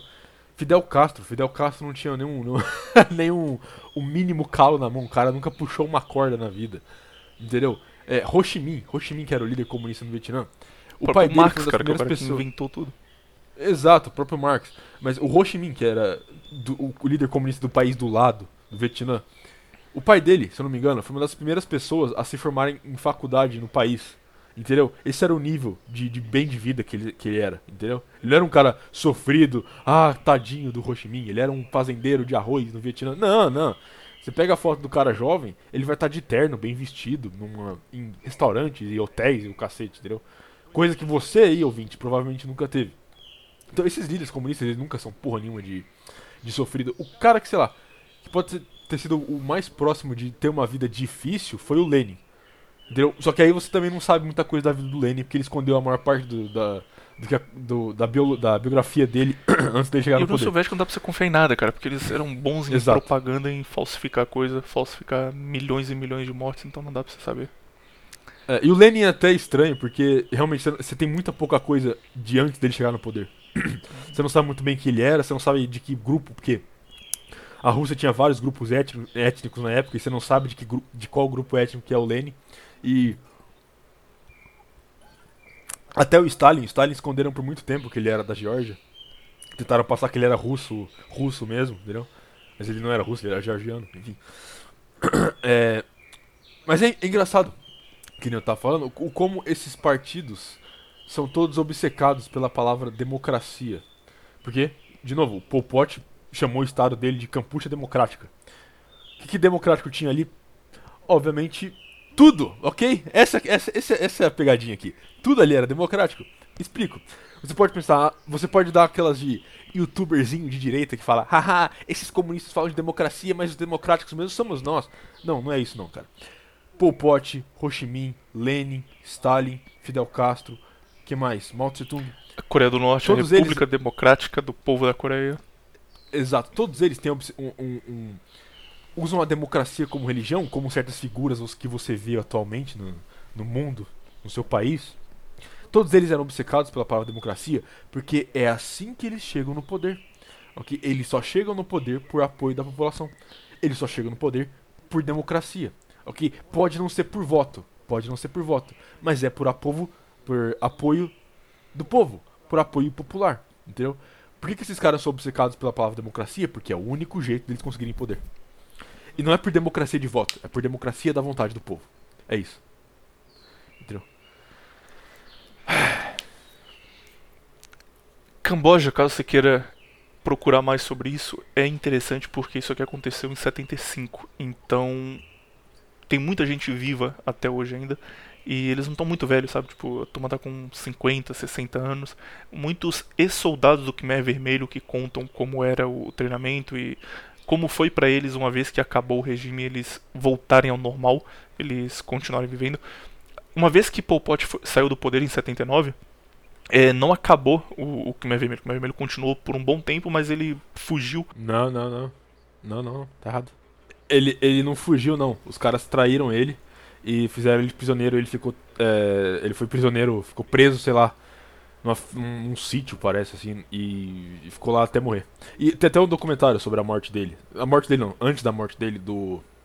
Do Easter Channel, que nem eu falei antes. Que os caras vão lá e conversam com ele. É, ele tava num. Tipo numa chácara. Ele não tava mal, entendeu? Ele não tava mal. Provavelmente ele deve ter apanhado nos caras, mas ele, ele tava bem até. Ele tava sentado, bem vestido e tal, tava saudável. E o cara morreu de velhice. Entendeu? Ele não foi executado, ele não foi torturado nada. Ele sentou. Ele sentou numa. Num, num- num lugar lá que os caras prenderam ele, ficou lá o resto da vida. Deu entrevista falando, de novo, que nem eu falei antes, de que tudo que aconteceu foi mentira, de que era perseguição dos inimigos dele, entendeu? A paranoia dele mostrando novamente. E aí o cara morre de velhice em 98, nem tanto tempo atrás. E você pode achar vários documentários aí do. Vários não, né? Esse aí do History Channel que o cara vai lá entrevistar ele. Enfim, e aí e tem uma, uma frase que eu acho muito boa que ele fala nisso aí. Ele fala assim: Olha pra mim, eu sou só um velho fraco, você acha mesmo que eu faria tudo aquilo? Não sei. Cara, eu acho o Pol Pot muito filho da puta, cara. Tipo, top 1 filhos da puta da história. Não tem ninguém chegue, É, o cara. chegue perto. Ah, eu, eu devia muito ter um filme de comédia sobre esse cara, velho. É fantástico. Tipo, hum, já sei o que eu vou fazer agora pra manter no poder. Vou matar pessoas de óculos. É. Mas isso aí, isso aí mostra o quanto a paranoia é um negócio que é muito é, subestimado, entendeu? Se- se uma pessoa paranoica chega no poder, é isso que, que você tem, cara. Você tem o Pol Pot. Entendeu? Paranoia é um negócio muito, muito subestimado. Tem muita gente que, que, que vai presa por homicídio por conta de paranoia, entendeu? Pensa que alguém é inimigo do cara, pensa que o cara tá sendo perseguido, entendeu? Pensa que alguém tá armando pra ele. Vai lá e mata o cara. Sabe uma figura muito, muito famosa en- entre os nossos meios aqui, que provavelmente foi vítima de paranoia? O Varg, entendeu? O Varg foi lá e matou o Eurônimos, muito provavelmente porque ele tava paranoico achando que o Eurônimos ia lá to- to- torturar ele, entendeu? Na paranoia dele de, pô, esse cara vai me matar, esse cara vai me torturar, foda-se, eu vou lá esfaquear ele, entendeu? Paranoia é um negócio que é muito. que, tipo assim. dev- devia ser mais diagnosticado, mas não é. Stalin é um exemplo claro disso também, cara. Ele ficou num Exato, nível de exato. paranoia que ele começou a matar todos os ministros dele à toa. Ele falava, ah, Não, aquele o- o cara ali ele Holodomor- olhou feio pra mim na última reunião, ele vai me matar. E aí ela ia ordenava que o cara O- fosse executado durante a noite. Exato, o Holodomor na Ucrânia foi exatamente uma paranoia do Stalin achando que, o- que os ucranianos iam se levantar contra ele, entendeu? Ele vai, ah, vou matar todo mundo de fome ali, porque melhor isso do que eles se levantarem contra mim. Vamos pro próximo próximo pior momento pra, pra se estar vivo ou tem mais sobre o Camboja? Próximo Bruh Moment. Ah, tem mais sobre Camboja. Não, não tem não. Acho que a gente já falou tudo. Camboja realmente me deixa triste. tipo, né? Eu tomei a, a esse nível não, cara. Ficou realmente zoado. Eu fico, eu fico imaginando o Pol Pot com um sorriso sentado na mesa assim. Hum, hoje vou matar pessoas que falam inglês. Vamos lá. E aí ele liga pros caras, ó, pode matar todo mundo que fala inglês. Ele liga, aí. manda um hello, aí quem responde, opa, mata. Aí, tipo assim, aí, aí ele, ele liga pro maluco do, do Khmer Vermelho e fala, ó, hoje aí você vai matar todo mundo que fala inglês, beleza? Aí o cara, ok. aí ele, o que que você falou, irmão? Passa os telefones pro cara do lado aí. O cara Enfim. pausa o Michael Jackson tocando de fundo e fala, não, pode deixar, cara. Sem inglês aqui. Pode deixar, vamos matar eles. Tá ok. Ah, é. Próximo, qual você você prefere falar agora? Secos medievais ou Primeira Guerra? Qual- Não, não, peraí, peraí. Vou tirar essa parte aqui porque eu dei spoiler do que a gente vai falar. Não, não. Acho que eu vou cortar. Só escolhe Tá, qual você então. vai falar e fala direto. Escolhe aí você. Vamos secos medievais, acho que é mais interessante. Vai, vai, vai lá. Não, fala aí também, Mas- cara. Tô cansado, pô. Bom, Que 2 horas Beleza, e vamos 15 falando do Pol Pot. cercos medievais. É, por que, que cercos medievais são uma merda? Porque, na verdade, a questão não começa com cercos medievais, começa com cercos em geral, certo? Qual que é a origem do cerco, William? Você sabe dizer a origem do cerco? Basicamente, cerco, aqui, como o próprio negócio diz, é quando você tem uma, uma posição fortificada, certo? E alguém quer atacar essa posição fortificada e você precisa cercar essa posição fortificada, certo? Pô, você falou a origem do seco, achei que havia um bagulho high IQ pra caralho. O cara só pegou a definição Não, do é dicionário, pô. É, ué, o que você? O seco É- é, quando você cerca. É isso. Não tem nada, não tem nada demais, pô. É, é- é- é- a palavra é autoexplicativa. Não preciso. Eu estaria testando a inteligência do ouvinte se eu tivesse que explicar isso, não é verdade? E é exatamente isso que eu tô fazendo. Porque é, eu não sei se a inteligência dos nossos ouvintes é tão alta assim. Então. Não confia então muito, né? sorria, Sorria aí a cena. Mas enfim, é, posições fortificadas são um negócio muito antigo. Sei lá, as, as primeiras posições fortificadas vêm da Mesopotâmia, entendeu? Dos Sumérios, etc. E, e a questão é, você tem uma posição fortificada, você tem algumas opções, entendeu? Porque um cerco propriamente dito não é necessariamente a, a questão só de cercar, entendeu? É, que eu é esse ponto que eu quero chegar, só que o, o senhor apressado aí me interrompeu. Porque é o seguinte, é, os- a palavra cerco em inglês fica mais, fica mais é, um pouco melhor definida, que é siege, certo? Porque quando você, você faz um, um siege, não é propriamente um cerco.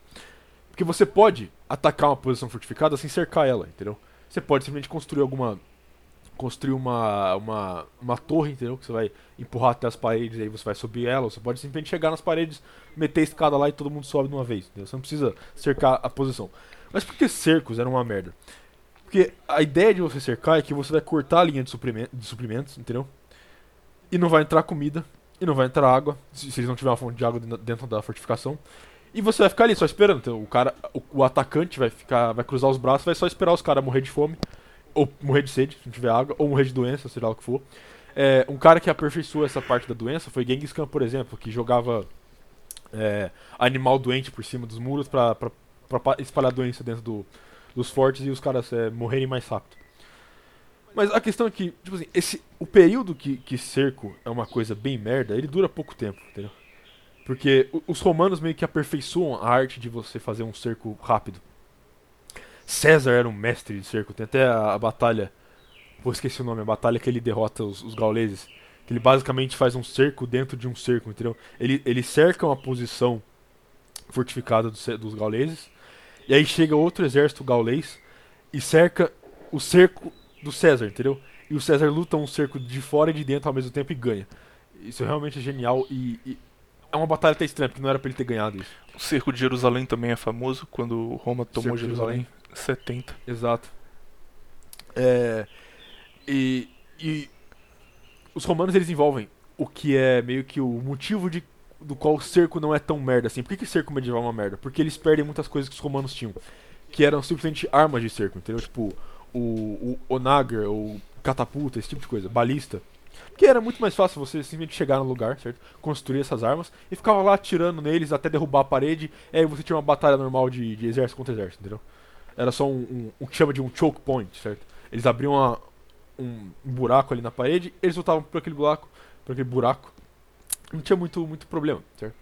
Cerco medieval acontece exatamente porque eles não têm mais essa tecnologia. Então, cercos principalmente na na era dos principalmente nas invasões dos dos vikings. Eu não quero usar essa palavra viking, mas foda-se, vamos usar essa palavra viking.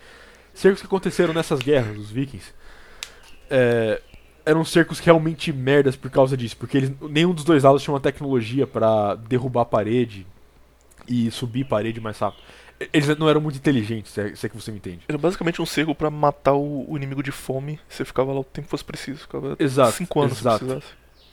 Só que a questão é que esses cercos, principalmente porque a boa parte deles aconteciam na Inglaterra, no norte da França, etc. Eles eram tão merdas porque os dois lados se fudiam, no caso.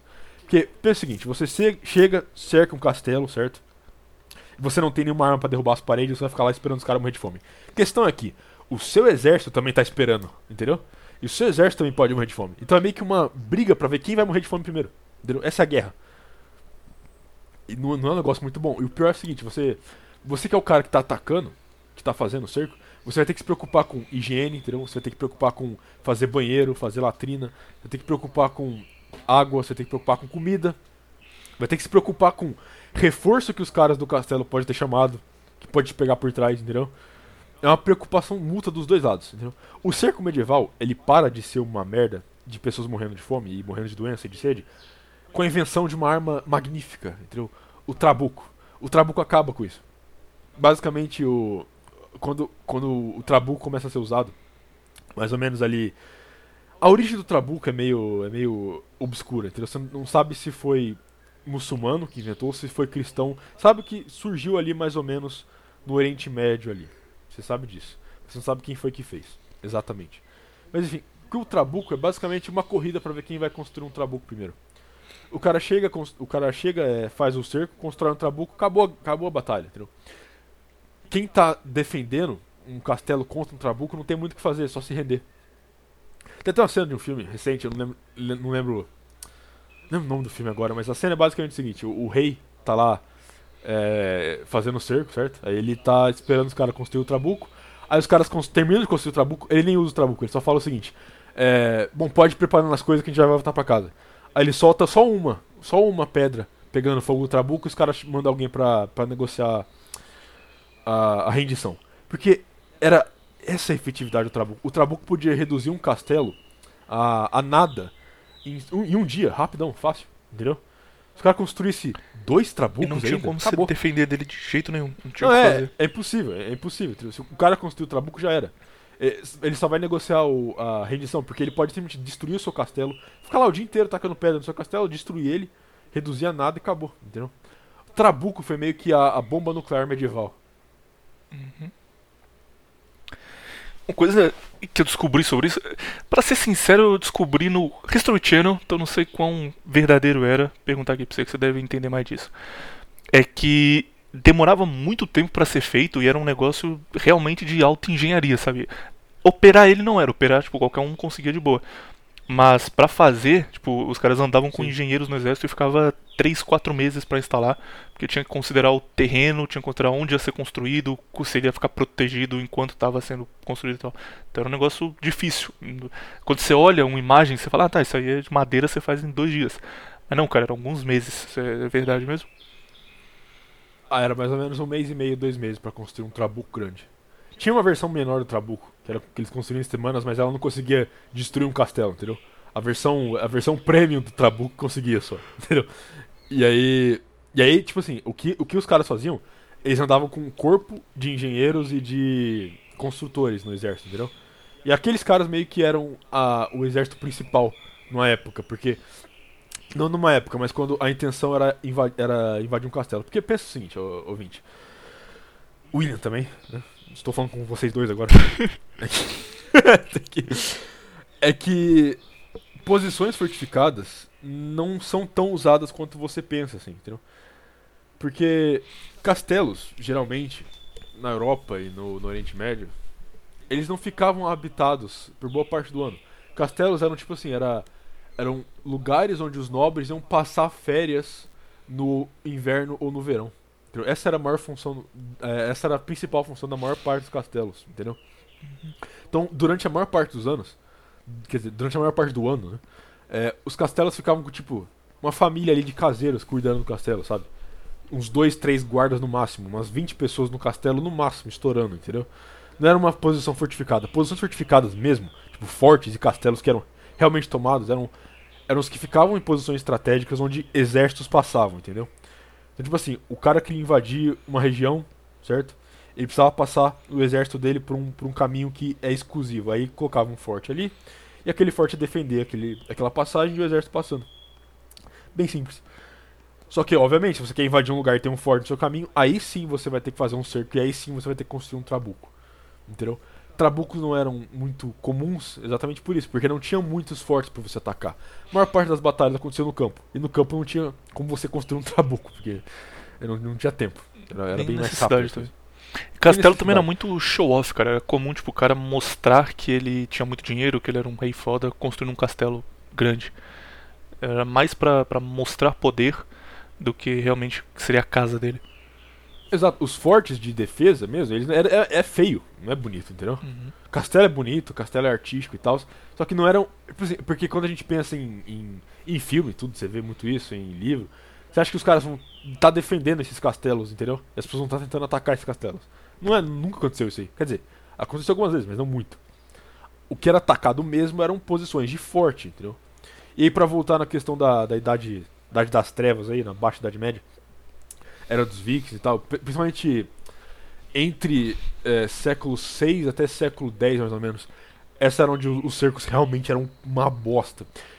Pensa o seguinte, é, isso aí, isso aí é retratado em vários acontecimentos, em vários locais diferentes da Europa, entendeu? É, mas na Inglaterra isso aconteceu muito, na França também, que era o seguinte, os caras chegavam, faziam um cerco, certo? E aí as pessoas que estavam dentro do forte, geralmente estavam dentro, dentro do forte com a família, certo? Mulher e filho. Então, você vai usar mulher e filho para proteger um forte na batalha? Óbvio que não, correto? Então o que os caras faziam era que quando começava um cerco, eles abriam as portas e deixavam as mulheres e os filhos embora Pra, prim, primeiro também para economizar comida, entendeu? E pra, se tivesse uma batalha, as crianças e as mulheres não estivessem lá. Questão é que, se abriu as portas e deixou as mulheres e as crianças embora, o que acontece com as mulheres e com as mulheres e com as crianças agora? Elas estão à mercê do seu inimigo, certo? Sendo o seu inimigo um cara não muito bom, o que ele vai fazer com a sua mulher com seus filhos? Muita coisa, ouvinte, muita coisa. Então, é, nesse, quando isso acontecia, geralmente os caras só soltavam mulher e filho depois certo, de, de, de muitos é, eventos acontecerem, eles só soltavam quando eles sabiam que o inimigo era, entre aspas, honrado, certo? Porque o que acontecia muito era. Soltavam as mulheres e filhos e. Teve um evento até. Se eu não me lembro, foi. Foi algum cara. Foi algum. Ah, não vou me lembrar agora. Mas, se eu não me engano, foi na Inglaterra.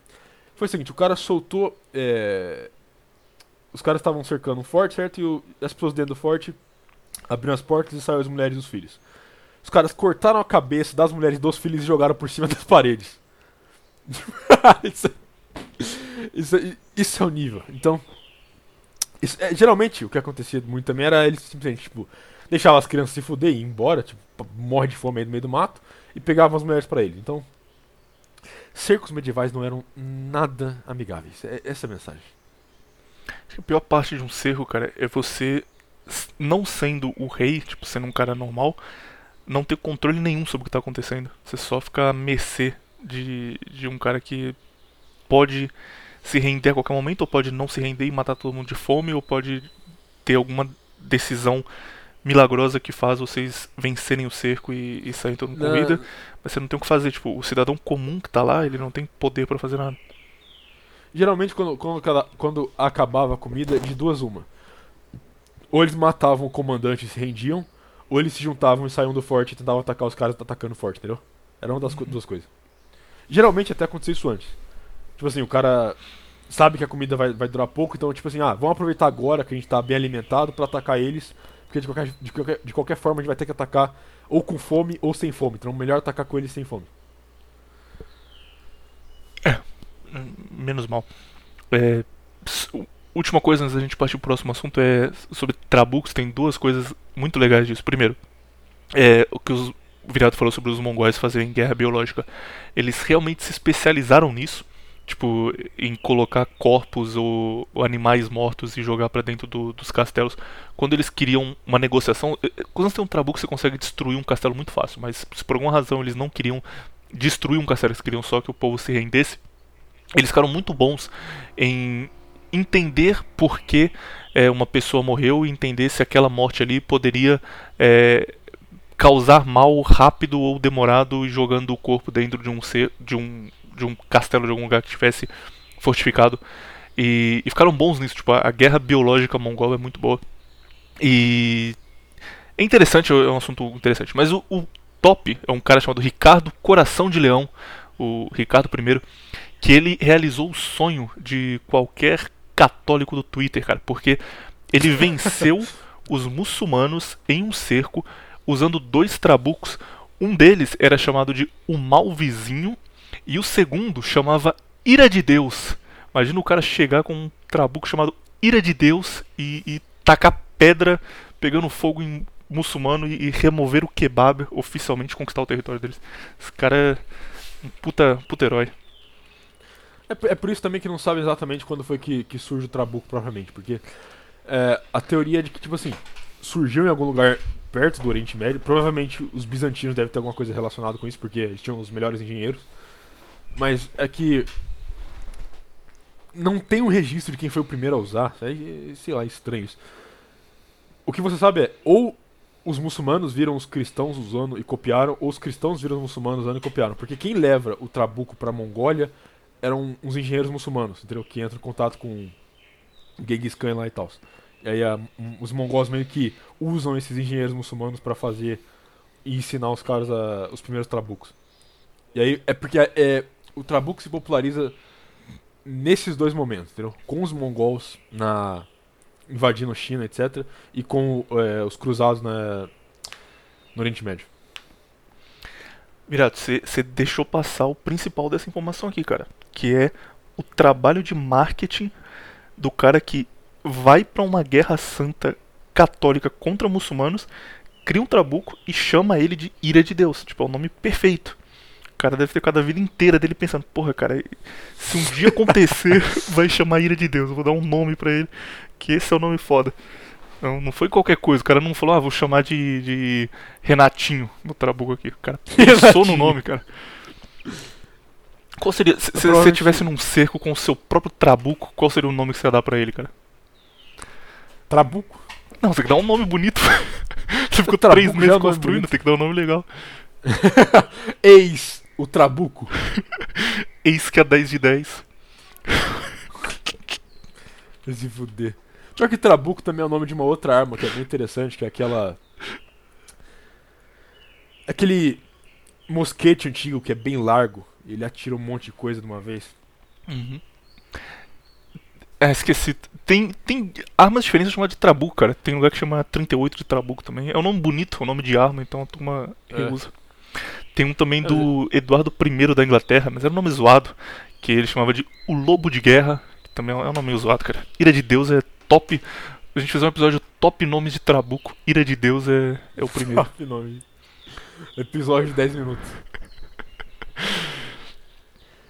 Cara, é, estamos com uma hora e 40 de episódio. A gente ia falar sobre a Primeira Guerra Mundial, mas a Primeira Guerra Mundial é muito longa. Então vamos deixar pra fazer um episódio sobre a Primeira Guerra Mundial. A gente faz ele em breve já, semana que vem ou na seguinte. Porque tem muita coisa, tem. A ideia é tipo, como era a vida da trincheira na Primeira Guerra. Não ficar falando sobre a guerra em si, mas como era a vida de um soldado comum, de um, de um americano, de um alemão médio, de um cara assim, que estivesse lá. E falaremos no, no, num futuro próximo.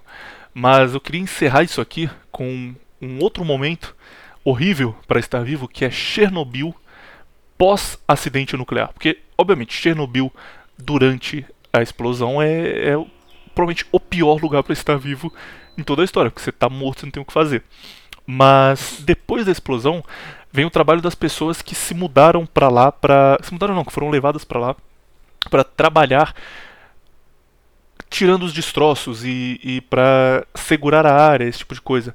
Vem o trabalho das pessoas que iam para lá para tentar cuidar de quem tinha sido exposto à radiação, mas não tinha morrido ainda, só que era só uma questão de tempo até morrer. Vem a relação da União Soviética com os países vizinhos, especialmente com a Bielorrússia, que era parte do, da, da esfera política da União Soviética, eles tinham poder sobre a Bielorrússia, mas não fazia parte diretamente da Bielorrússia nesse momento. Então a, as tensões aumentam muito aqui e, e, também a situação ficou ruim. Então esse terceiro momento aqui seria Chernobyl, não a explosão de Chernobyl, mas o período pós-Chernobyl, como era a vida das pessoas comuns depois da explosão nuclear.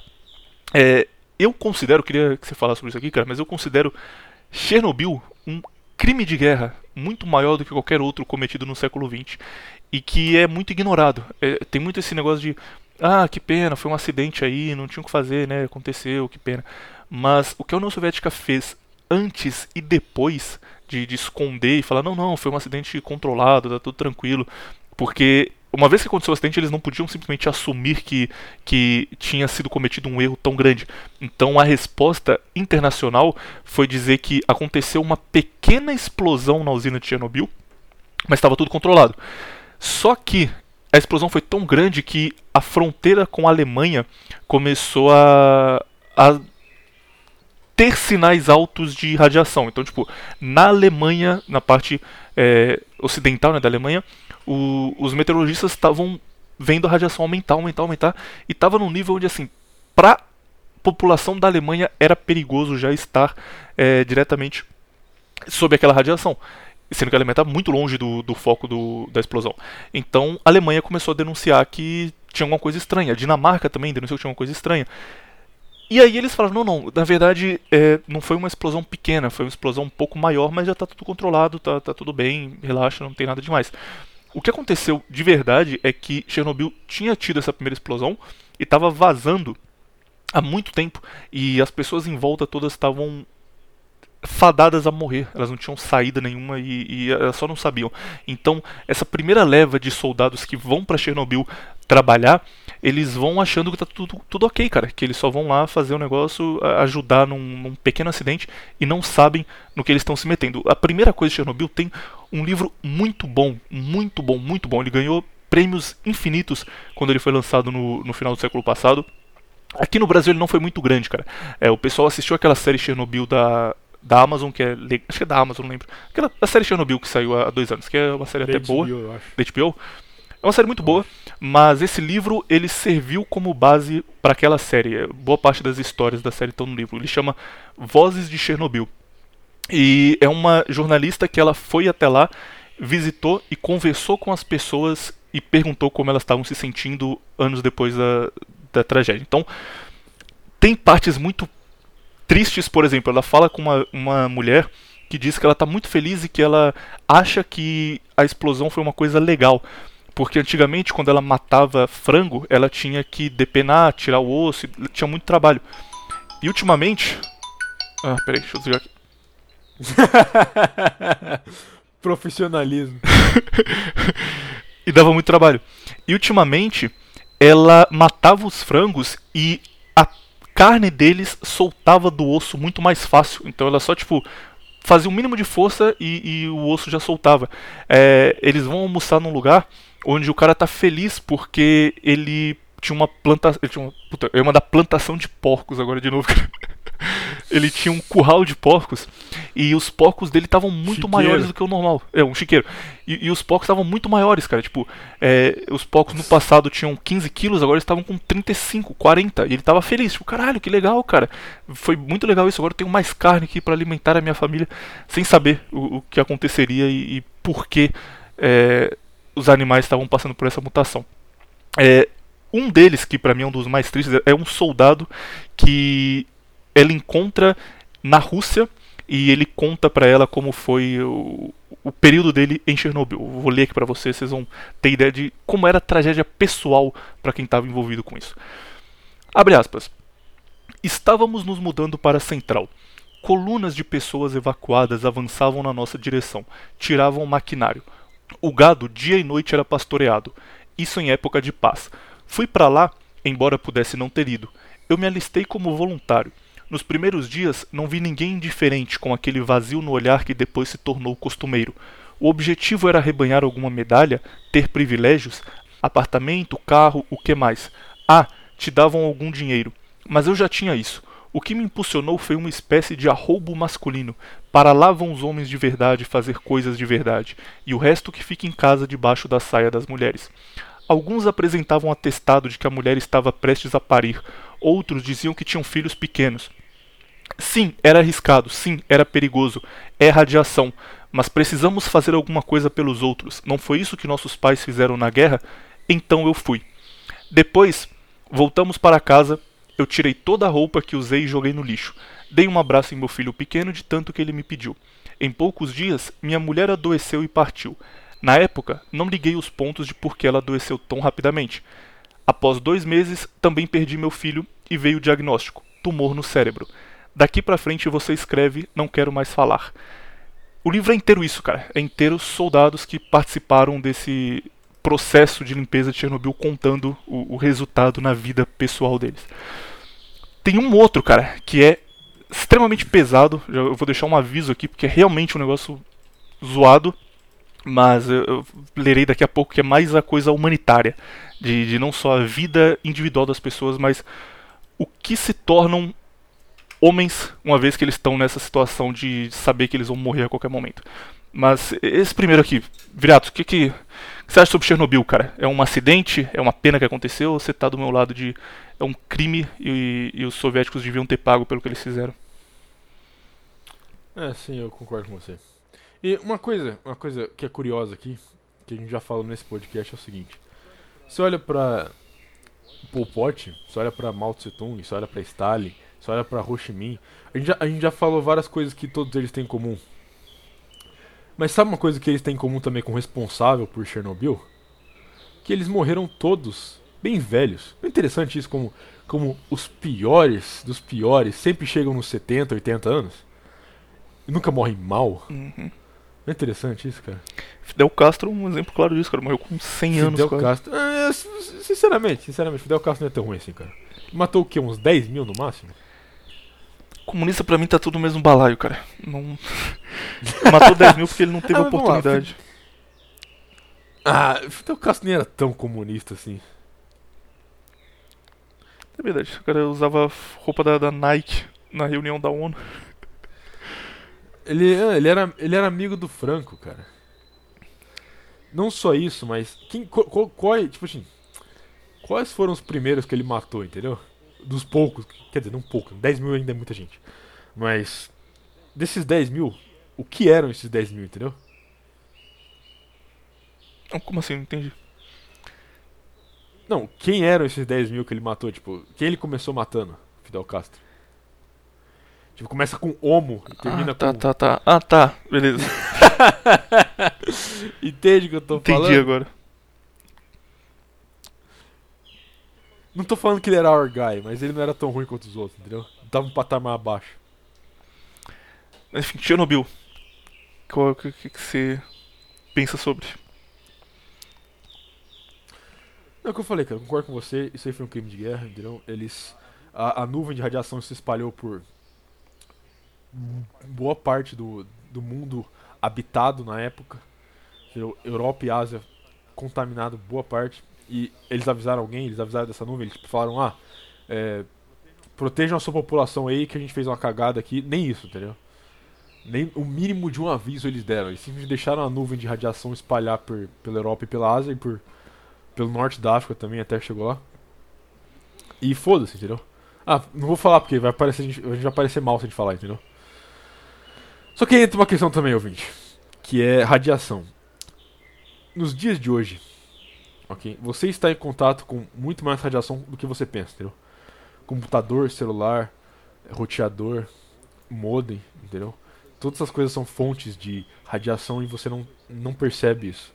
Se eu, se eu colocar um Geiger, um contador Geiger no seu quarto agora, eu aposto que ele vai dar um apito. Questão é que mesmo com esse tanto de radiação, não chega perto do que era o extremo, eu digo, a, a extrema expansão da nuvem de Chernobyl. Era um nível de radiação muito mais alto do que você estaria exposto hoje. Do que provavelmente você tá- vai, vai estar exposto a sua vida inteira, entendeu? Chernobyl era um Então, nível, cara, que pessoas- eles não conseguiam contar quanto radiação tinha, porque, tipo, todos os medidores que existiam estavam sempre no máximo. Exato. E eles só É, o Geiger não chegava. Exato. E, e a gente tá falando, tipo assim, de, de países vizinhos, entendeu? Não tá falando na região em si de Chernobyl. E, então, muita gente. Olha só, você, olha é, esta- estatísticas de câncer nos países da, da Europa e da Ásia que, que estão próximos de contato da nuvem de radiação. E você vê que no- nos anos 90 disparou. Tipo assim, disparou de pessoas morrendo de câncer, entendeu? Tratamento de câncer começou a ser um negócio muito mais procurado nesses países. Enfim, muita gente morreu de câncer no mundo por conta disso. E, e alguém, alguém é, foi culpado por isso? Não. De novo, o cara responsável pelo acidente de Chernobyl se é que você pode chamar de acidente, morreu velho, na- de boa na casa dele, entendeu? De novo. É. Falei. Tem uma coisa também estranha de Chernobyl, cara, que muita gente que tinha medo da União Soviética, tipo, os caras eram perseguidos na União Soviética por de razões diferentes. Por exemplo, se você era cristão na União Soviética, você era fortemente perseguido. Então as pessoas, sabendo o que estava acontecendo em Chernobyl, fugiram para Chernobyl para fugir da perseguição soviética. E tipo, a perseguição soviética dos anos 80, não era nem o, o auge ali de Stalin. Então isso mostra pra gente quão fodida era a União Soviética. Por exemplo, nesse livro, ela entrevista um cara que ele tinha sido torturado na União Soviética por ser cristão. E ele tinha. Tipo, ele saiu da- do Gulag e tava com a Bíblia. E aí ele foi parado numa fronteira, viram que ele tava com a Bíblia. E ele tava com medo de que fossem até a casa dele. Tipo, na hora que ele viram, só tomaram a Bíblia dele e tinham os dados tudo. Então ele falou: Não, vão até minha casa, não tenho o que fazer, eu vou ser morto. E aí ele fugiu pra Chernobyl. E a mulher entrevista ele e ele tá contando: Tipo, não, não, pra mim é melhor viver aqui. Aqui eu sei que pelo menos eu vou morrer, mas eu vou morrer tranquilamente, sabe? Eu vou pegar câncer e vou morrer. Do que se eu tiver na União Soviética aqui eu vou ser morto a qualquer segundo porque eu quis expressar a minha religião em público, isso pode ser um problema. E ela fala com difer- diferentes pessoas no livro que, que contam isso, cara. Que, tipo, a vida na União Soviética, por eles serem minoria, serem, por exemplo, cristãos, era tão zoada, eles eram tão perseguidos, que eles preferiam ir pra lá, aceitar a morte, mas que pelo menos lá eles teriam paz porque o governo não ia atrás deles ne- nesses lugares. Bora agora pro, pra parte triste do episódio. Só um comentário antes, que é o seguinte, é, do mesmo jeito que a União Soviética não, não foi, é, como fala, hold account, como fala hold account, né? Não tenho ideia. não foram, não prestaram contas sobre o que fizeram, do mesmo jeito que a, que a União Soviética não prestou contas sobre o, o que eles fizeram, sobre o resultado da atitude deles, mesma coisa vai acontecer hoje com a China, entendeu? Todo esse vírus que a gente tá vendo, culpa da China, e alguém vai, alguém vai é, levar isso em conta? Alguém vai fazer eles prestarem contas? Não. Não pode nem falar, cara. Se você fizer referência que o vírus é chinês, você, você é racista. Exato. Tem É, que exato. que ele só é- surgiu é- do nada. Ele apareceu aí no mundo em algum lugar. Exatamente. nada. Ima- Imagina, imagina se falasse isso na época, entendeu? Ah, não, essa culpa de. de- essa nuvem de, de radiação não tem nada a ver com a União Soviética, isso é, É, preconceito. A explosão soviética. Não, não, não é soviética não. O que, que é isso, cara? Não, não é soviética. Explosão nuclear. Fale nuclear, não fale soviética. Não tem nada a ver com soviética. Mesma coisa. Entendeu? E do mesmo jeito que ninguém fez nada contra a União Soviética na época, ninguém vai fazer nada hoje contra a China. Cara, Nações Unidas serve pra. O que a gente falou do. Camboja aqui, que a turma com certeza ficou, caralho, que lugar fudido, cara, como é possível, como o mundo sabia que isso acontecia e não fazia nada. A, a Coreia do Norte hoje em dia é muito próxima disso. Tipo, a gente não sabe até onde vai porque eles são fechados. Mas é a mesma ideia de tipo, gente trabalhando e, e sem a ideia de. sem o conceito de família, gente sendo obrigada a trabalhar, as pessoas proibidas de sair do país.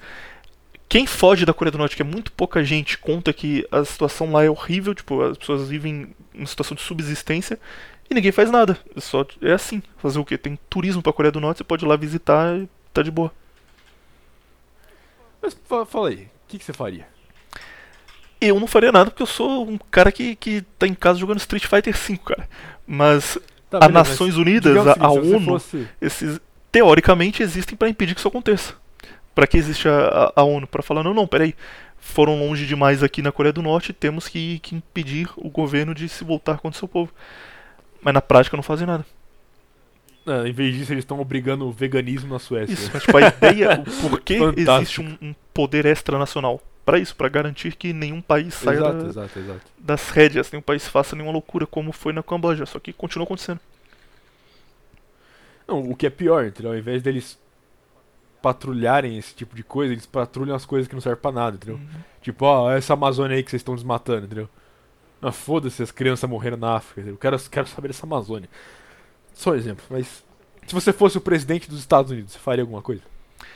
Faria, cara. Se, se eu, eu, pessoa física, fosse presidente dos Estados Unidos, eu realmente levaria o meme de vamos acabar com o comunismo no mundo a sério pela primeira vez. Eu declarava guerra contra qualquer país comunista que, que sobrou, contra Cuba, tudo. E de- dedicar meus quatro anos a, a acabar com o comunismo no mundo, pelo menos oficialmente. Sério? Ia continuar tendo Eu faria exa- tudo isso, mas pelo menos oficialmente não existiria mais. Na minha cabeça, no meu Eu faria sonho. exatamente o contrário.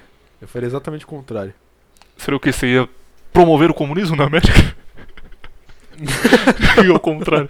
Não, eu só ia, eu ignorar completamente esses países e deixar eles em entrar em colapso, cara. Tipo, literalmente, sinceramente, os caras na Coreia do Norte estão se fudendo. Eu ligo. Um pouco. Vai, mas vamos lá. Se, se, eu, se, se eu- se eu tivesse me fudendo aqui, vamos lá, se eu tivesse me fudendo aqui, os norte-coreanos iam estar se importando? Eles iam estar falando, não, a gente tem que ir lá ajudar o Brasil na ditadura deles. Eles, o Brasil está sofrendo com o comunismo. Eles iam falar isso. Não, com certeza não. Entendeu? Essa empatia é só parte da gente, entendeu? Empatia é coisa de ocidental. Talvez seja isso a fraqueza do ocidente. Seguinte, vamos fazer um teste de empatia aqui então agora. Quando eu te perguntei se você estava pronto pra entrar na, na hora triste do podcast, é isso aqui. Vamos eu lá. vou ler mais um trecho de Vozes de Chernobyl. Isso é uma enfermeira contando como foi a, a invasão da Bielorrússia pouco depois é, pelos soviéticos e a Bielorrússia tinha também um problema altíssimo com radiação. Então eu, eu vou ler, eu quero que você comente depois o, o que é isso e se eu tô certo em odiar tanto comunista quanto eu odeio, se é um pouco de exagero, beleza?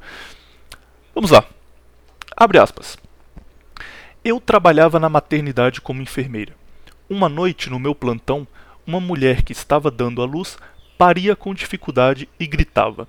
Nisso, entrou correndo um auxiliar sem avental e sem luvas. O que estava acontecendo? O que levava uma pessoa a entrar assim correndo na sala de parto? Moças, são os soldados, ela gritou. Nisso, entram uns homens com máscaras negras e armas. Vieram para cima de nós. Passem o narcótico e o álcool. Não temos narcótico nem álcool. Respondemos. O médico estava na ponta do fuzil, contra a parede. Isso é o que nós vamos ver. Nesse momento, a mulher que estava parindo lançou um grito de alívio, um grito de alegria, e a criança começou a chorar. Tinha acabado de nascer. Eu me inclinei sobre o recém-nascido. Nem lembro se era menino ou menina. Ainda não tinha nome nada. Os soldados se voltaram a nós e perguntaram se ele era soviético ou bielorrusso. Não se era menino ou menina, mas se era soviético ou bielorrusso. Ficamos caladas. Eles gritaram: De onde ele é? Não respondemos. Então um deles agarrou a criança que estava há cinco ou dez minutos nesse mundo e atirou pela janela. Eu sou enfermeira. Vi mais de uma vez crianças morrerem, mas não assim, não com essa crueldade. O coração quase me pula do peito quando lembro disso. Depois desse episódio, fiquei com as mãos cobertas de eczemas. As minhas veias incharam e me abateu uma indiferença a tudo. Não queria mais levantar da cama, caminhava para o hospital e dava meia volta. Eu mesma já esperava um filho, mas como viver, como ter um filho aqui?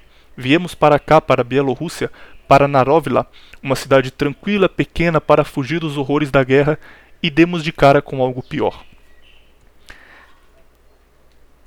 Mesma coisa de, de ah não, tanto faz eles não ligariam pra mim, ou, ou esse tipo de coisa te deixa desgraçado de sua cabeça, menino viriato.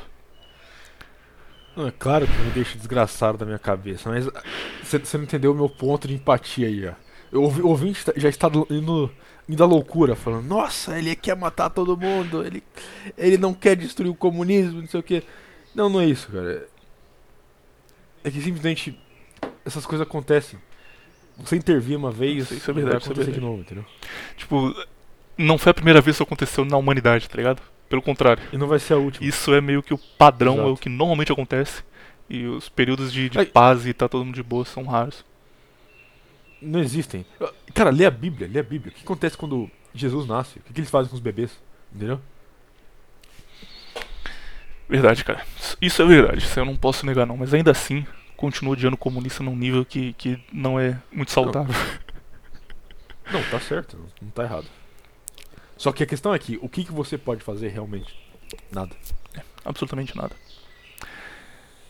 Virato, pro ouvinte que chegou até aqui e tá pensando agora no, no amigo dele da, da faculdade, ou no, no professor dele que fica lá falando: ah, o comunismo é maravilhoso, o comunismo é a melhor coisa de todas, e é, os artistas terão espaço, e os jovens poderão falar e ter suas vozes ouvidas.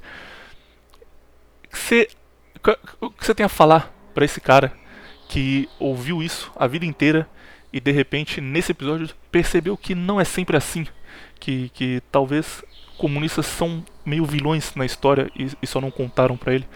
que, que você recomenda que esse cara faça agora? Assim que ele acabou esse episódio. Ele vai ler alguma coisa, ver um, um, um vídeo legal que fale sobre o assunto, vá no Twitter e crie um fake com a foto do, do Varg Vikernes. Qual o próximo passo para quem acabou de tomar Red Pill? É, vai no mercado, entendeu? Faz uma boa compra, arruma sua dieta, entendeu? Vai na academia, levanta peso. E é isso aí. Pô, pensei que ia ser um negócio mais diferente, assim, não, leia tal coisa e acabe com o comunismo no mundo todo, vamos lá juntos. Não, não.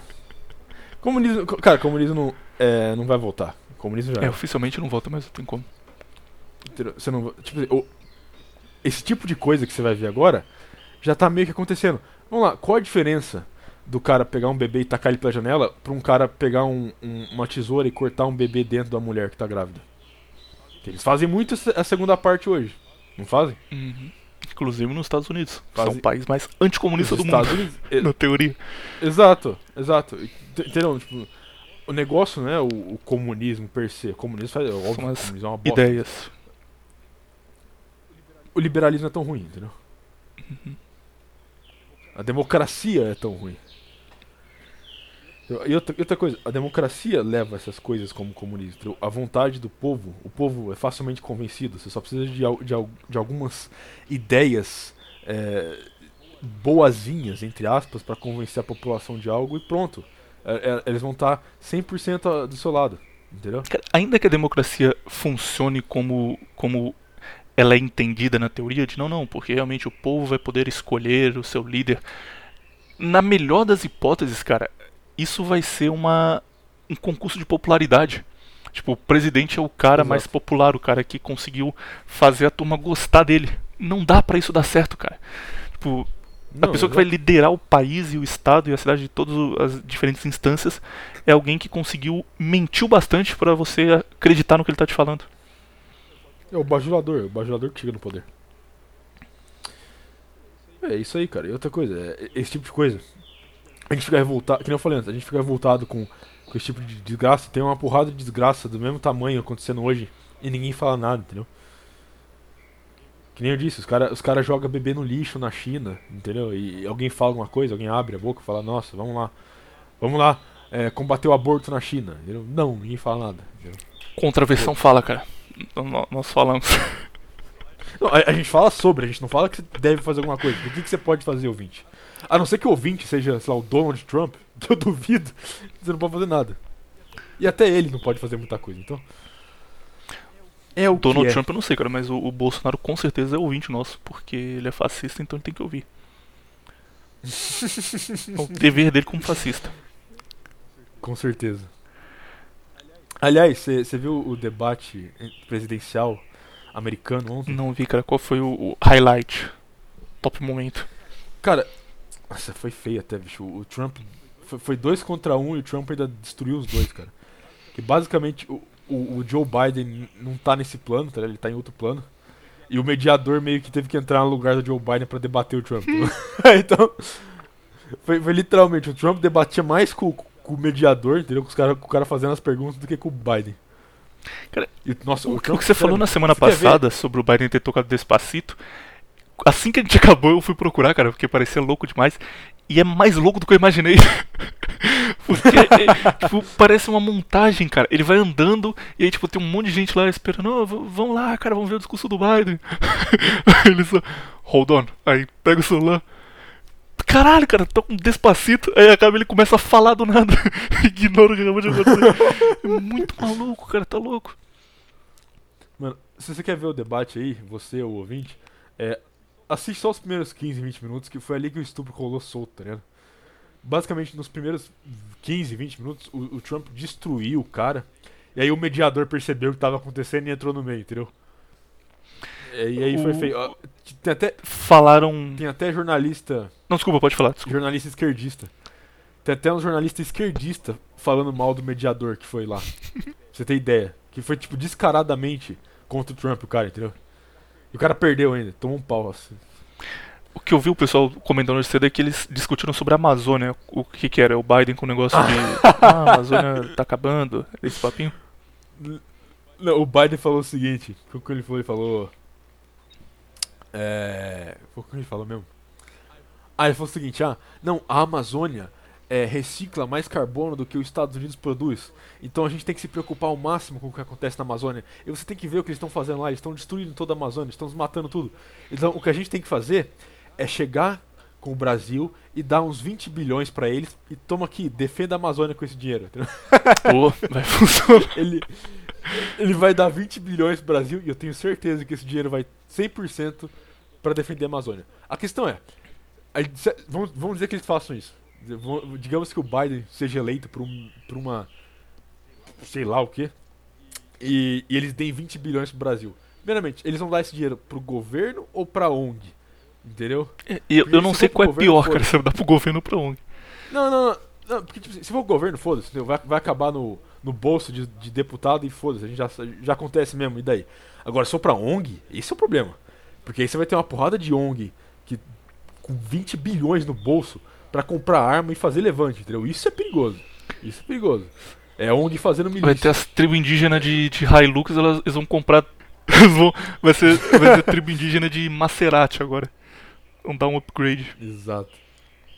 Não, não, não, só que essas, essas ONG que falam que defende a Amazônia, essas ONG não estão. É a maioria de fora. Tipo, Essas ONG da São França, Paulo. lugar essas assim. ONG, é, essas ONG estão. No, as ONG do Brasil estão em São Paulo, estão no, Rio- no Rio Grande do Sul, entendeu? Não estão.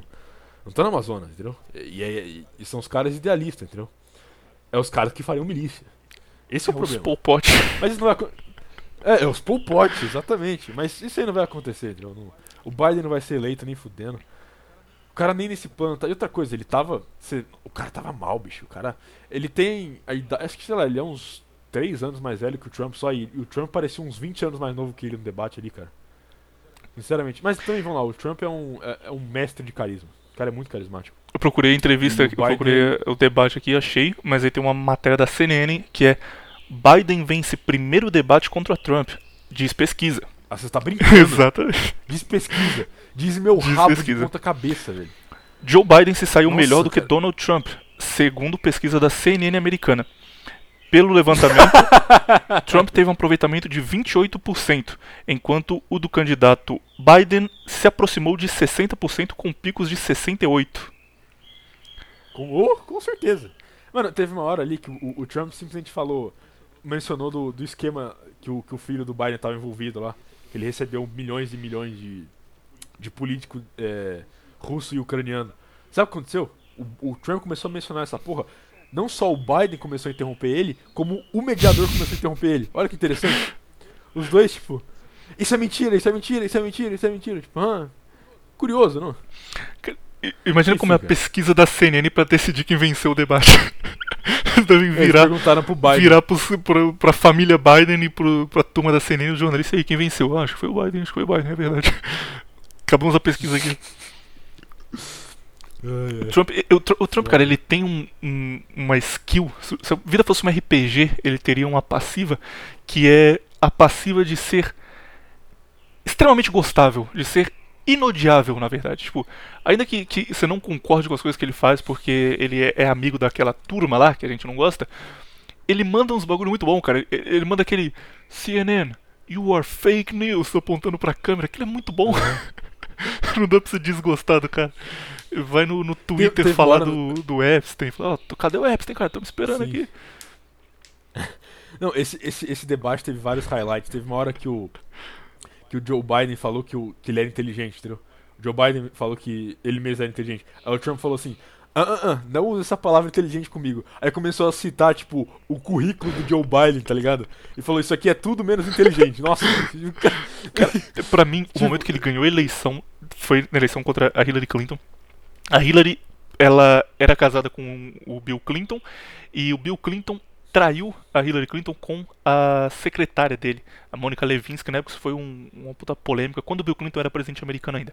Aparentemente a Hillary tava ok com ele comendo criancinha, mas a secretária não podia, então ele ficou bravo. E aí, teve o, o auge da eleição 2016, que foi a Hillary Clinton falando: Eu sei o que os Estados Unidos precisa, eu sei o que o povo americano precisa para ser feliz e confia em mim, sabe? Com aquele discurso dela de: ah, Eu sou uma mulher que vai ajudar o país, a primeira mulher eleita. Ele respondeu para ela, cara, tipo, ele tinha um minuto para responder porque era um debate, e aí ele usou 10 segundos para fazer a seguinte pergunta: Se você não soube satisfazer o seu marido, como você vai satisfazer a América? ele fala isso, cara, e, e todo mundo começa tipo, oh, oh my god, tipo, a plateia, tá ligado? Tipo, ele falou, caralho, ele mandou essa. Aí aquele começa a suar assim, fala, look, look, this is, this is not a question, ok? This, começa a tremer, porra, é muito bom, cara. Não, o, bo, o, bo, o bom do debate com o Biden é isso, é que não tem esse negócio de mulher, entendeu? Dessa emoção. Que é, é literalmente, o Biden é um, ele é um bosta, claro, mas pelo menos ele, ele, ele se comporta como homem, sabe? Uhum. Ele não fica, tipo, se vitimizando. A Hillary é só isso, cara. Era as atrizes de Hollywood lá, É. abraçadas com ela. Vamos eleger a É. Hillary. Não, mas o, o Trump destruiu o cara. Foi realmente, foi, foi feio. Verei esse debate hoje à tarde, com certeza. Eu nem sabia que, que tinha, cara. Verei hoje à tarde. Tem um, um cara muito parecido com isso, que é o George W. Bush. Também gostava dele no, pela mesma razão. Tem um debate dele com Al Gore, que o Al Gore é, é a mesma coisa de não, porque a natureza, temos que proteger a natureza, salvar a Amazônia. Inclusive ele falava da, da Amazônia já naquela época.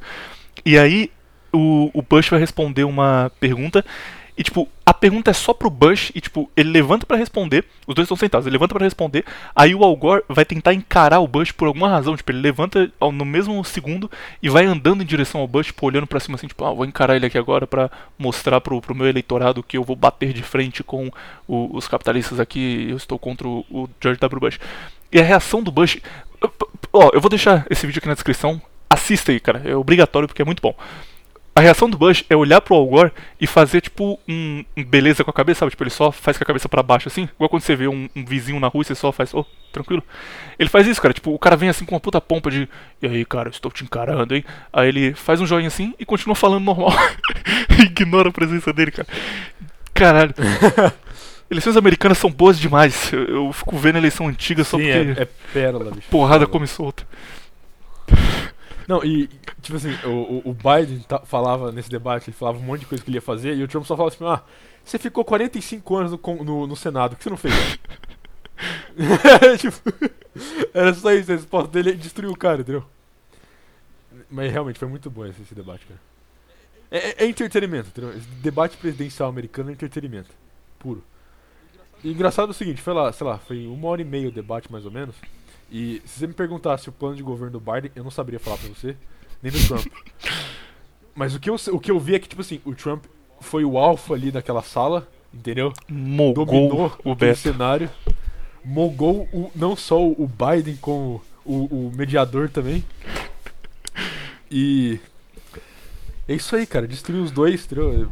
Al- Alpha male of the room. acabou com. O Biden é, é Odissel. É, Harlet tá na lista aí, cara. Não é Mullet, mas é por pouco. Ô de céu. Não tinha como ele vencer. E ele tá. Nossa, eu- eu- e o Biden, ele é muito low energy, cara. Ele, tipo, ele começa a falar, ele começa a meio que dormir falando, Uhum. sabe? E você vê que ele já tá bem senil. Porque eles encheram o cara de remédio, você dava pra você ver pela pupila dilatada dele, que tava quase olho de tubarão, sabe? O olho inteiro quase preto, de tão, tanta coisa que ele tomou ali.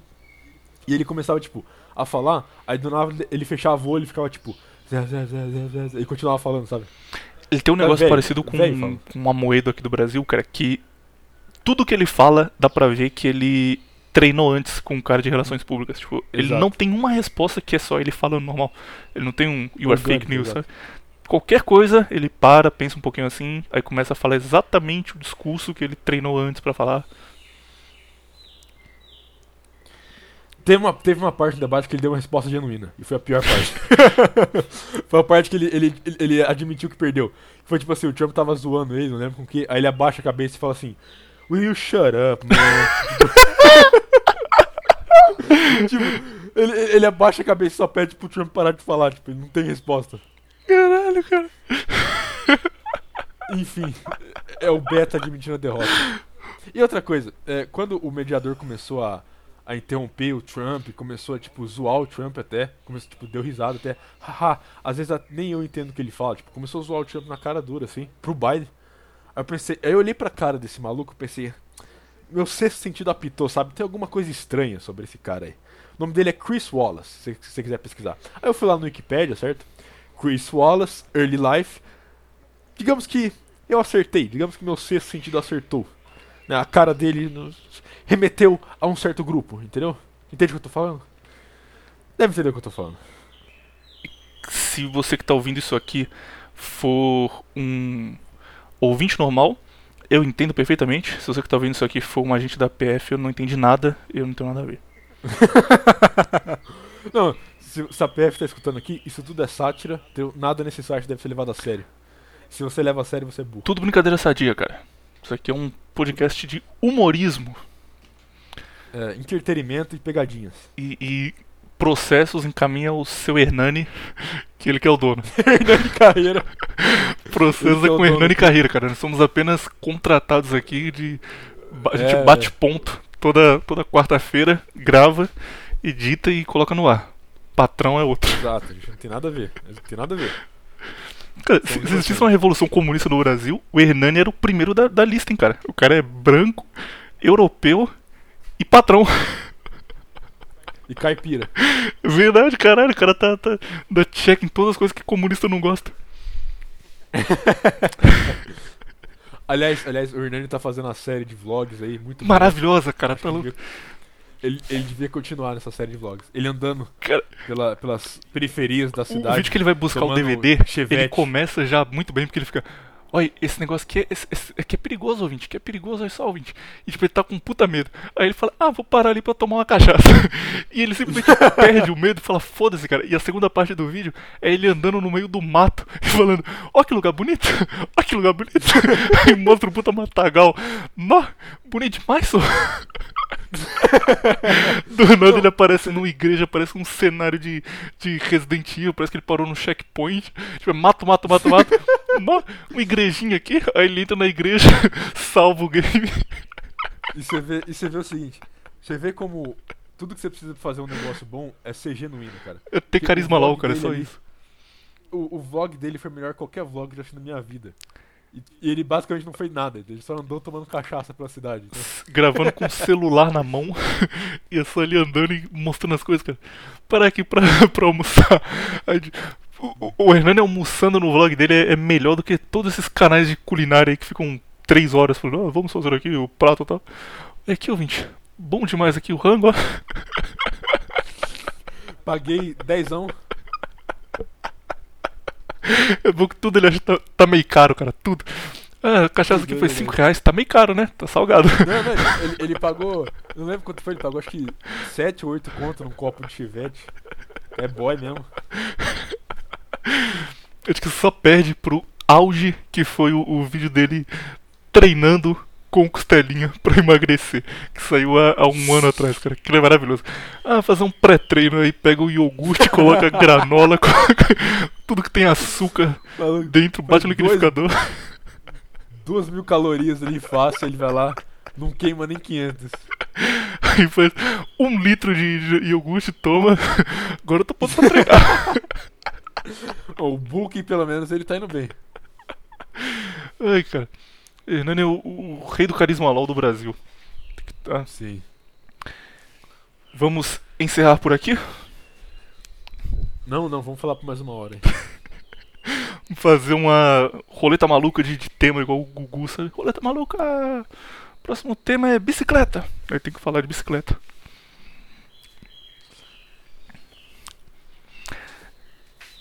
Ô cara, Tá esperando rir? tô esperando você falar alguma coisa. tá esperando eu rir, pô? Essa piada merda dessa, fica esperando eu rir. Vou rir, não. Cara, eu, eu tenho acesso a diferentes risadas suas aqui dos primeiros episódios. Eu posso colocar qualquer risada que eu quiser, cara. Graças ao é poder da edição. Eu posso fazer você rir por, por 3 minutos direto. Falando, ah, pô, muito boa. Faz isso, faz, põe uma hora dando risada. Eu vou ficar fazendo piadinhas de, de mito tá ok e sorrisada. Esse é o extra do episódio. Maravilha. Esse final de semana viajarei pro sul do Brasil pra jogar um campeonato de Tekken. Será top demais. Viajar de avião Sério? pela primeira vez. Sério. Não, não vou pra jogar o campeonato, mas aproveitar pra jogar o campeonato já. Viajarei de avião pela primeira vez e Mas tu vai, espero. vai pra assistir? Oi? Vai pra assistir? Acho que dá, cara. Gente- Se for gravado, eu te mando. A gente Não, grava eu só. perguntei, você vai para assistir? Pra jogar, cara. Porra, não, não sou o top 5 Akuma do Brasil à toa, não, né? O dia inteiro jogando Street Peraí, você- Fighter tem que servir pra alguma coisa. Ah, ah, mas você vai jogar Tekken? Não, mas no Tekken tem o Akuma. Não, eu sei que tem o Akuma, mas só tem o Akuma do Street Fighter, né? Sim, eu só preciso do é- Akuma. Tá, mas é outro jogo, você tem, você tem sidestep. E o Akuma, e o Akuma não é low tier no Tekken, não? Mesmo assim, cara, eu vou jogar fazendo os combos que eu faço no Street Fighter. Torcer pra dar certo. Vai tomar um pau. O mesmo combo que eu faço no Street Fighter. Ou mesmo como que faz Street Fighter, o cara dá um sidestep. Acabou o joguinho. Ei, dá errado. Eu uso o Hadouken e o cara, o cara dá um sidestep. Eu, caralho, como assim, cara? Como assim o jogo é 3D? Que que é isso? Ninguém me avisou. Porra, tá desbalanceado demais esse negócio. Ô juiz, pode ser jogo 3D isso aqui? Semana que vem tem a atualização da minha posição no campeonato interestadual de Tekken 7. Trazer o título pra casa, eu, eu posto uma foto aí dele no, na thumb. É isso. Adeus, Viratokun. Foi bom pra você esse episódio? Foi. Mas por que Kun? Porque é o jeito que os japoneses falam quando alguém é mais novo. Tipo, você vai falar com alguém mais velho, você tem que falar o nome da pessoa San. Igual no Yakuza, tá ligado? Você fala tipo, ah, Renato-san. Tá, mas, mas mais novo não é Chan? A Chan, não sei o que, que é, cara. Precisamos que os amigos otakus fascistas ajudem no comentário. Mas eu sei que San é pra gente mais velho, Chan eu não sei. Kun é quando o cara é meio que seu aprendiz. Não só ele é mais novo, mas é seu aprendiz. Tipo, aquela missão do Yakuza que o cara vai te ensinar como ser um, um State Agent, sabe? Que ele chama você de Kiryu-kun como piada. Fala tipo, ah, eu vou te ensinar aqui como negociar Kiryu-kun. Aí tem um, toca uma musiquinha de piada.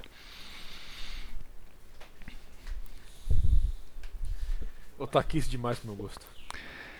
Semana que vem esteja preparado, cara. Tô assistindo Berserk. Semana que vem a, a intro vai ser 20 minutos falando de Berserk. Aí sim vai ser o Tá bom. Tá bom. Adeus, Esse ouvintes. episódio só sobre Berserk. Adeus, ouvintes. E até semana que vem. Adeus, ouvintes.